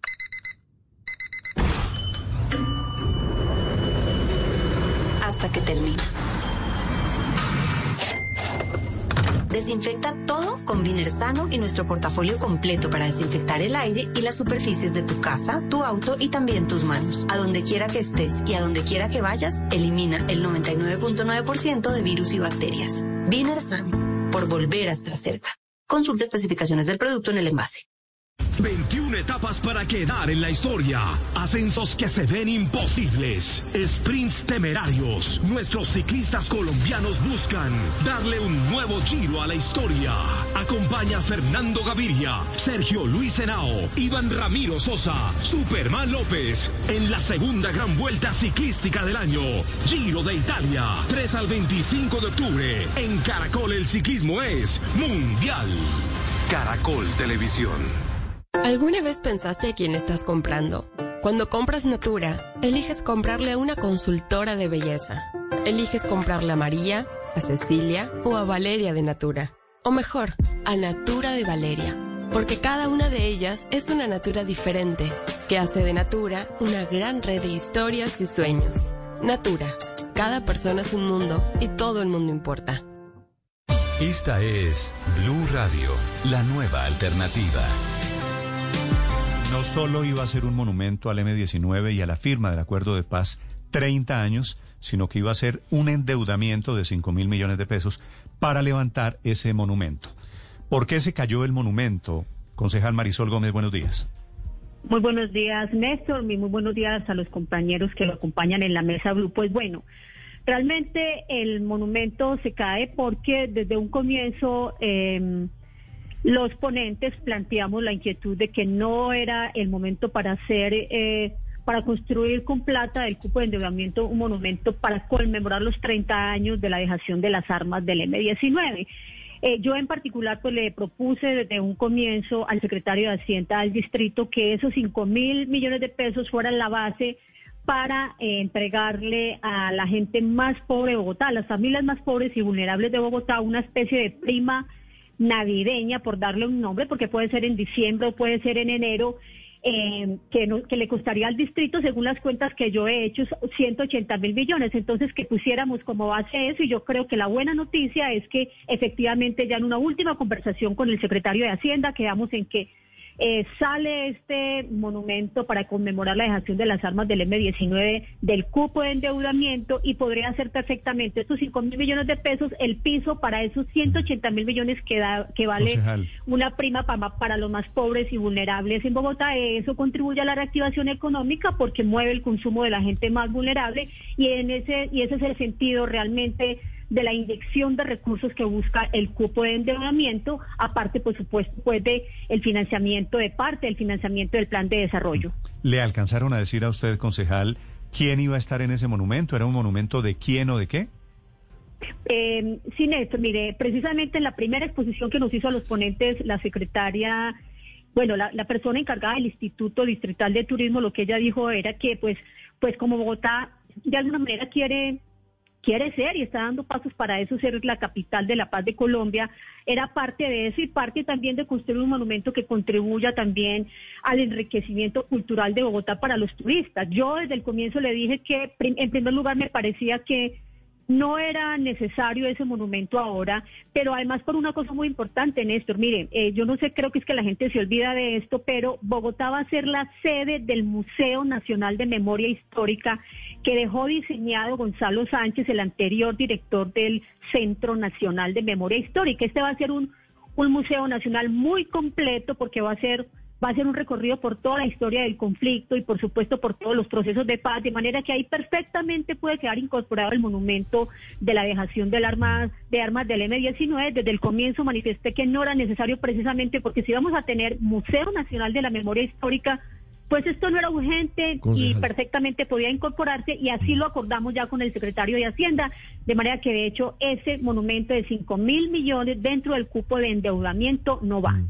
Con tantas urgencias económicas hoy en la ciudad, ¿se logró detectar a quién se le ocurrió la idea de con deuda financiar ese monumento, que al final se logró caer en el Consejo de Bogotá? Pues fíjese que, que no, que todavía no, no, no, no, no, no se ha logrado saber quién es, porque precisamente el secretario de Hacienda, yo tuve una conversación con él anoche, con el doctor Juan Mauricio Ramírez, y me dijo que no, e, e, efectivamente no supo cómo ese monumento entró ahí, porque entre otras cosas eh, hay que decir que cuando llega la hora de hacer, de pedirle al Consejo autorización para endeudarse en 10,8 billones, lo que se hace es mirar del plan de desarrollo que se va a quedar que se va quedando desfinanciado por la caída de los ingresos de la ciudad y entonces cada entidad presenta lo que se le está quedando por fuera y seguramente en, en, ese trabajo fue que entró el monumento con las armas que dejó el M-19. Concejal, pero la directora del Instituto de Turismo ha salido a defender la idea eh, argumentando que Bogotá necesita más sitios o nuevos sitios de turismo para la gente que viene a visitar la capital. ¿No, no será ella la, la, responsable? Es probable que ella, como responsable del Instituto Distrital de Turismo, lo hubiera visto en ese momento como un aporte importante para, para, para el turismo de Bogotá. Ella mm, puso como, mm, como ejemplos el monumento eh, a los caídos por el holocausto, en fin, monumentos, eh, eh, digamos, muy conocidos por los turistas del mundo y le pareció que este podía ser, pero a mí me parece primero incompleto, Luz María, me parece incompleto porque el conflicto en Colombia es mucho más que el M-19, porque vamos a tener un Museo Nacional donde vamos a recoger la historia del conflicto y los procesos de paz para que al país no se le olvide la tragedia eh, que ha ocurrido en Colombia, de manera que no me parece necesario, desde el comienzo dije que me parecía prescindible y oficialicé anoche eso con el secretario de Hacienda, secretario, saquemos eso porque eso en este momento no tiene presentación y pongamos que ese sea el piso para una prima navideña, por decirle de alguna manera, para 400 mil familias pobres y, y 200 mil familias mm. vulnerables que tiene Bogotá y, y, que ellos con esa plata pues ayuden a impulsar la economía. Eso sin duda será una medida más importante para la reactivación económica que un monumento, sin duda. Por eso sale del cupo de endeudamiento. Bueno, y afortunadamente, si me permite mi opinión personal. Gracias, concejal Gómez, por explicarlo. Bueno, con mucho gusto a ustedes, hasta luego. Desde el Consejo de Bogotá, la historia del monumento al M-19, no supimos, Luz María, ¿Quién lo había? ¿Quién era el papá de la criatura? el padre del bebé. el padre del, ¿A quién se le ocurrió que se va, se va a endeudar una ciudad con las dificultades económicas que ah. hoy tiene para construir un monumento? Preguntado de otra manera, ¿usted cree que es posible presentar un monumento al M19 sabiendo la controversia que eso podría generar sin la autorización de la alcaldesa? Ah, me parece muy difícil. O, o si no sabe, me parece que entonces incurre en no haber estado al tanto de qué es lo que se está pidiendo, para qué se está pidiendo ese dinero. Me parece que o es un mico que le meten, o, pero de todas maneras la alcaldesa, por supuesto, tendría que tener conocimiento eh, del tema. Mucha atención, tenemos, no sabía, tenemos noticia de última hora en segundos sobre el expresidente Álvaro Uribe y sus abogados. Estás escuchando Blue Radio. Creemos en el valor de las pymes, por eso creamos soluciones tecnológicas para su reactivación. Compra 30 megas en tu internet fijo y recibe 75 y planes móviles desde 13 gigas, minutos ilimitados, Webex y Teams incluidos y más. Llama numeral 400 o 748 8888 en Bogotá. Aplican condiciones y restricciones. Información en www.claro.com.co. iFood presenta Días de Locura hasta el 30 de septiembre. Disfruta de ofertas exclusivas todos los días por solo 9,900 en KFC, Subway, Popsi, Burger King y muchas marcas más. Aplican términos y condiciones disponibles en la app. Descarga iFood y pide ya. En TCC seguimos cumpliéndoles a todos los emprendedores y empresarios del país. Nuestro país está hecho de ideas que se adaptan a las nuevas normalidades, que transforman los problemas en oportunidades y los finales en en nuevos comienzos. Esta es nuestra Colombia, la que nos llena de orgullo, la que vemos crecer día a día y a la que en TCC queremos seguir cumpliendo. 9 de la mañana, 55 minutos. Atención, la Fiscalía llama a juicio a Diego Cadena y a su socio, que se llama Juan José Salazar, ambos abogados, ambos implicados en el caso de Uribe, comprando testigos para favorecer a Uribe. Es lo que dice la Fiscalía esta mañana y por eso los llama a juicio. Silvia Charri en la Fiscalía. Silvia. Silvia, ya regreso con usted, 955. Este abogado, Ricardo Juan José Salazar, de la misma oficina de abogados de Diego Cadena. Claro, e- ellos son socios y por eso terminan afectándolos a los dos determinaciones como esta por parte de la Fiscalía, que ha radicado ya el escrito de acusación ante los juzgados y lo que viene ahora es que se determinará quiénes van a hablar en el juicio la defensa de Diego Cadena y Juan José Salazar va a solicitar unos testigos, lo propio hará la fiscalía y con base en todo eso, que será un proceso seguramente largo, al final el juez tendrá que determinar si es o no culpable Diego Cadena. El caso es el pago a un testigo, Carlos Enrique Vélez, que fue quien recibió aparentemente la suma de dinero. Hay diferentes versiones de cuánta plata giraron desde esa oficina. Silvia, adelante. Néstor, oyentes, buenos días. Sí, la Fiscalía ya radicó este escrito de acusación que, digamos, es el, llamamiento formal al juicio en contra de Diego Cadena, abogado del expresidente Uribe, y también en contra del socio de este, Juan José Salazar. Recordemos que lo que dice el fiscal del caso, Daniel Hernández, es que en julio del 2017 en Cali estos dos abogados hicieron un supuesto acuerdo, se dividieron roles para abordar a dos exparamilitares, Carlos Enrique Vélez y Juan Guillermo Monsalve, con en fin de que declararan ante la Corte Suprema de Justicia en contra del senador Iván Cepeda específicamente, Néstor, que dijeran eh, que supuestamente Cepeda les había ofrecido dádivas a cambio de que declararan en contra del expresidente Uribe por su presunta participación en la conformación del bloque metro de las autodefensas.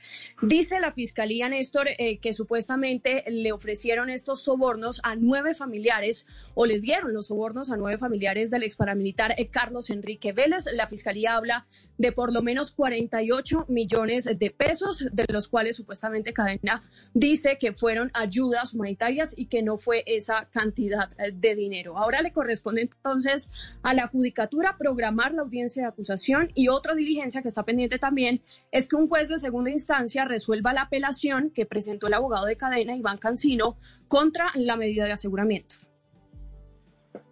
Estás escuchando Blue Radio.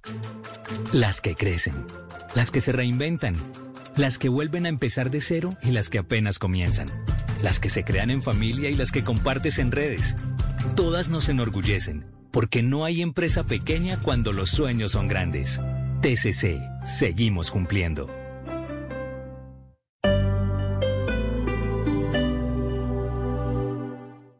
Tu SOAT para carro con 10% de descuento del 28 al 30 de septiembre en tus almacenes éxito. Acércate con confianza. Tenemos todos los protocolos de bioseguridad para que nos visites o renuévalo en segurosexito.com. Aprovecha en días de precios especiales. Aplican términos y condiciones. Válido para carro particular. Respalda Seguros Sura. Vigilando Superintendencia Financiera de Colombia. Los sábados en casa son de juegos de mesa y de Cerverón y Zenú, porque es delicioso y rinde para varias partidas. Encuéntralo en tu tienda más cercana. Zenú, aliméntate con confianza.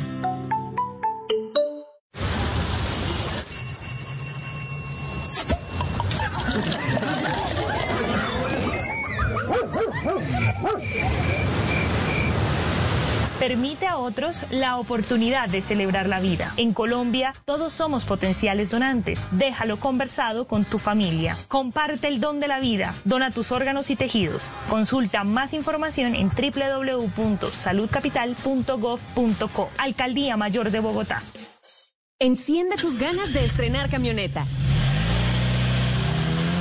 Usa 500 puntos Colombia en tu éxito y Carulla para tener una oportunidad de participar en el sorteo mensual de una camioneta Mazda CX30 Touring a 2020. Sorteo para carro en julio, agosto y septiembre. Aplican términos y condiciones. Autoriza Coljuegos. ¿Quieres vender tu carro sin dar mil vueltas? Tranquilo, llegó OLX Autos. Tú vendes, nosotros compramos. Sí, nosotros compramos tu carro. Ingresa a olxautos.co, obtén precio y vende tu carro en un día. OLX Autos, venta inmediata. Términos y condiciones en página web.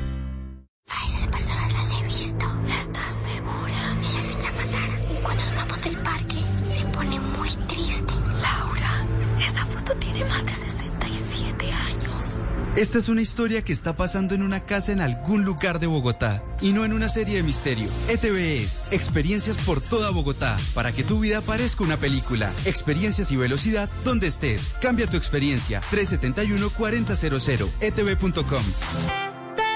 Sujeto a red fija y cobertura móvil. Si vas a salir de casa, movilízate seguro con Pagatodo Virtual. Recargando o jugando en nuestra app o web Pagatodo desde 3 mil pesos en Chance, Betplay, loterías o recargas, participa en el sorteo de una de las 30 bicicletas todoterreno. Cada transacción es una oportunidad de ganar. Válido hasta 31 de octubre de 2020. Paga todo para todo. Chance es un producto concedido y vigilado por la Lotería de Bogotá. En la Conrad entendemos que el mundo ha cambiado, porque ahora el mundo es de los que lideran la transformación digital y del talento humano de las empresas, de los que las hacen más productivas y competitivas, de los que se anticipan. Hagamos que las cosas pasen. Estudia Ingeniería Industrial en la Conrad Lorenz. Código SNIE 53427. Resolución 10668 de 2014. Vigilado mi educación. Compra tu SOAT para carro con 10% de descuento del 28 al 30 de septiembre en tus almacenes éxito. Acércate con confianza. Tenemos todos los protocolos de bioseguridad para que nos visites o renuévalo en segurosexito.com. Aprovecha en días de precios especiales. Aplican términos y condiciones. Válido para carro particular. Respalda Seguros Sura. Vigilado Superintendencia Financiera de Colombia.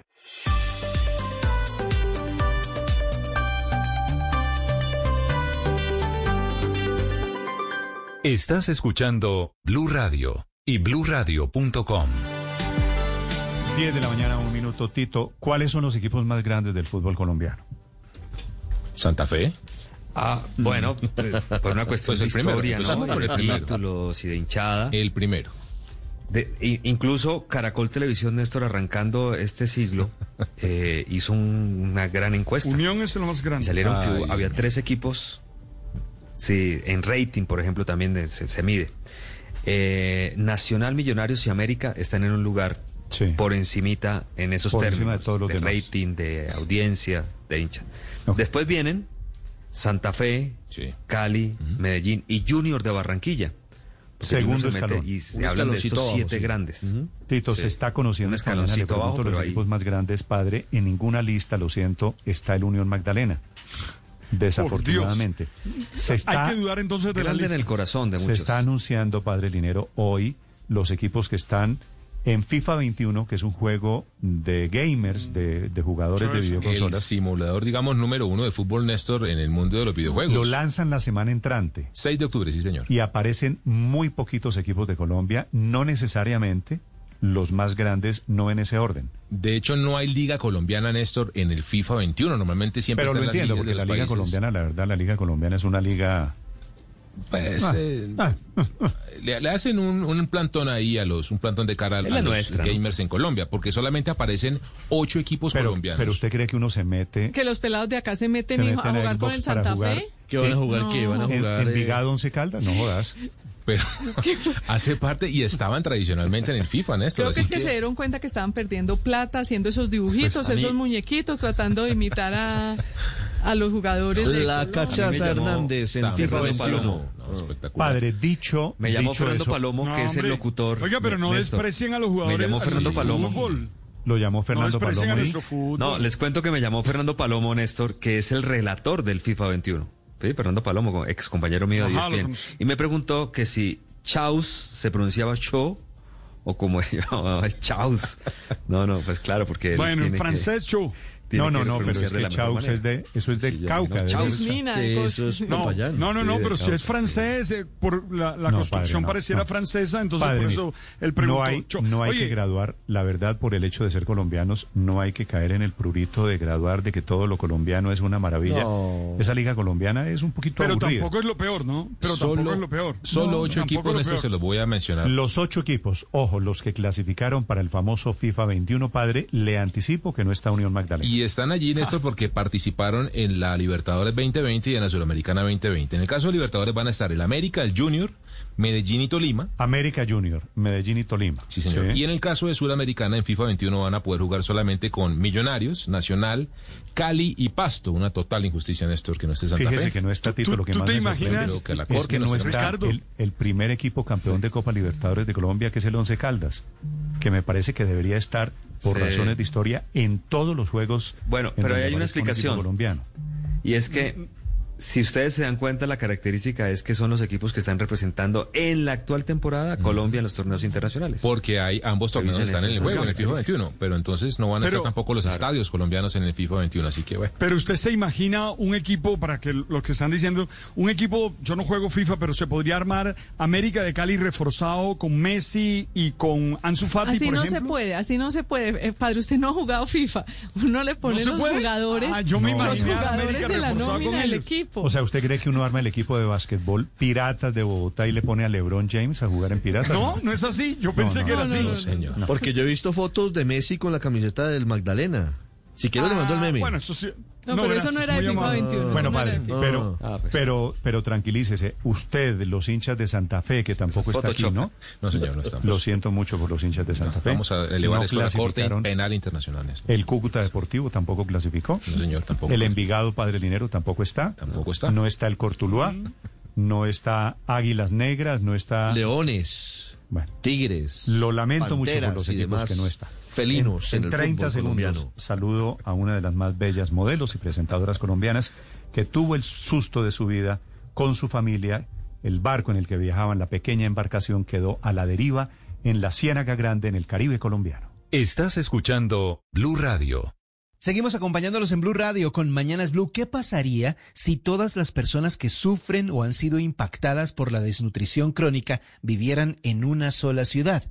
Esta es la pregunta que la Fundación Éxito plantea para que todos entendamos la gravedad de este mal silencioso que afecta a cerca de 500 mil niños y niñas en toda Colombia. Y ocurre por razones que pueden prevenirse.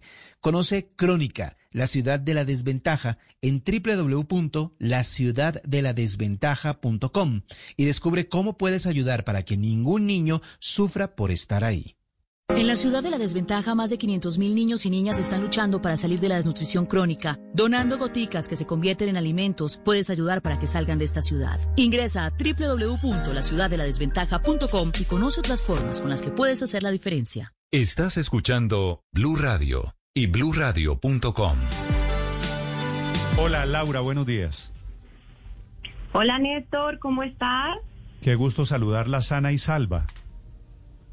Sí, eh, gracias a Dios eh, todos estamos muy bien.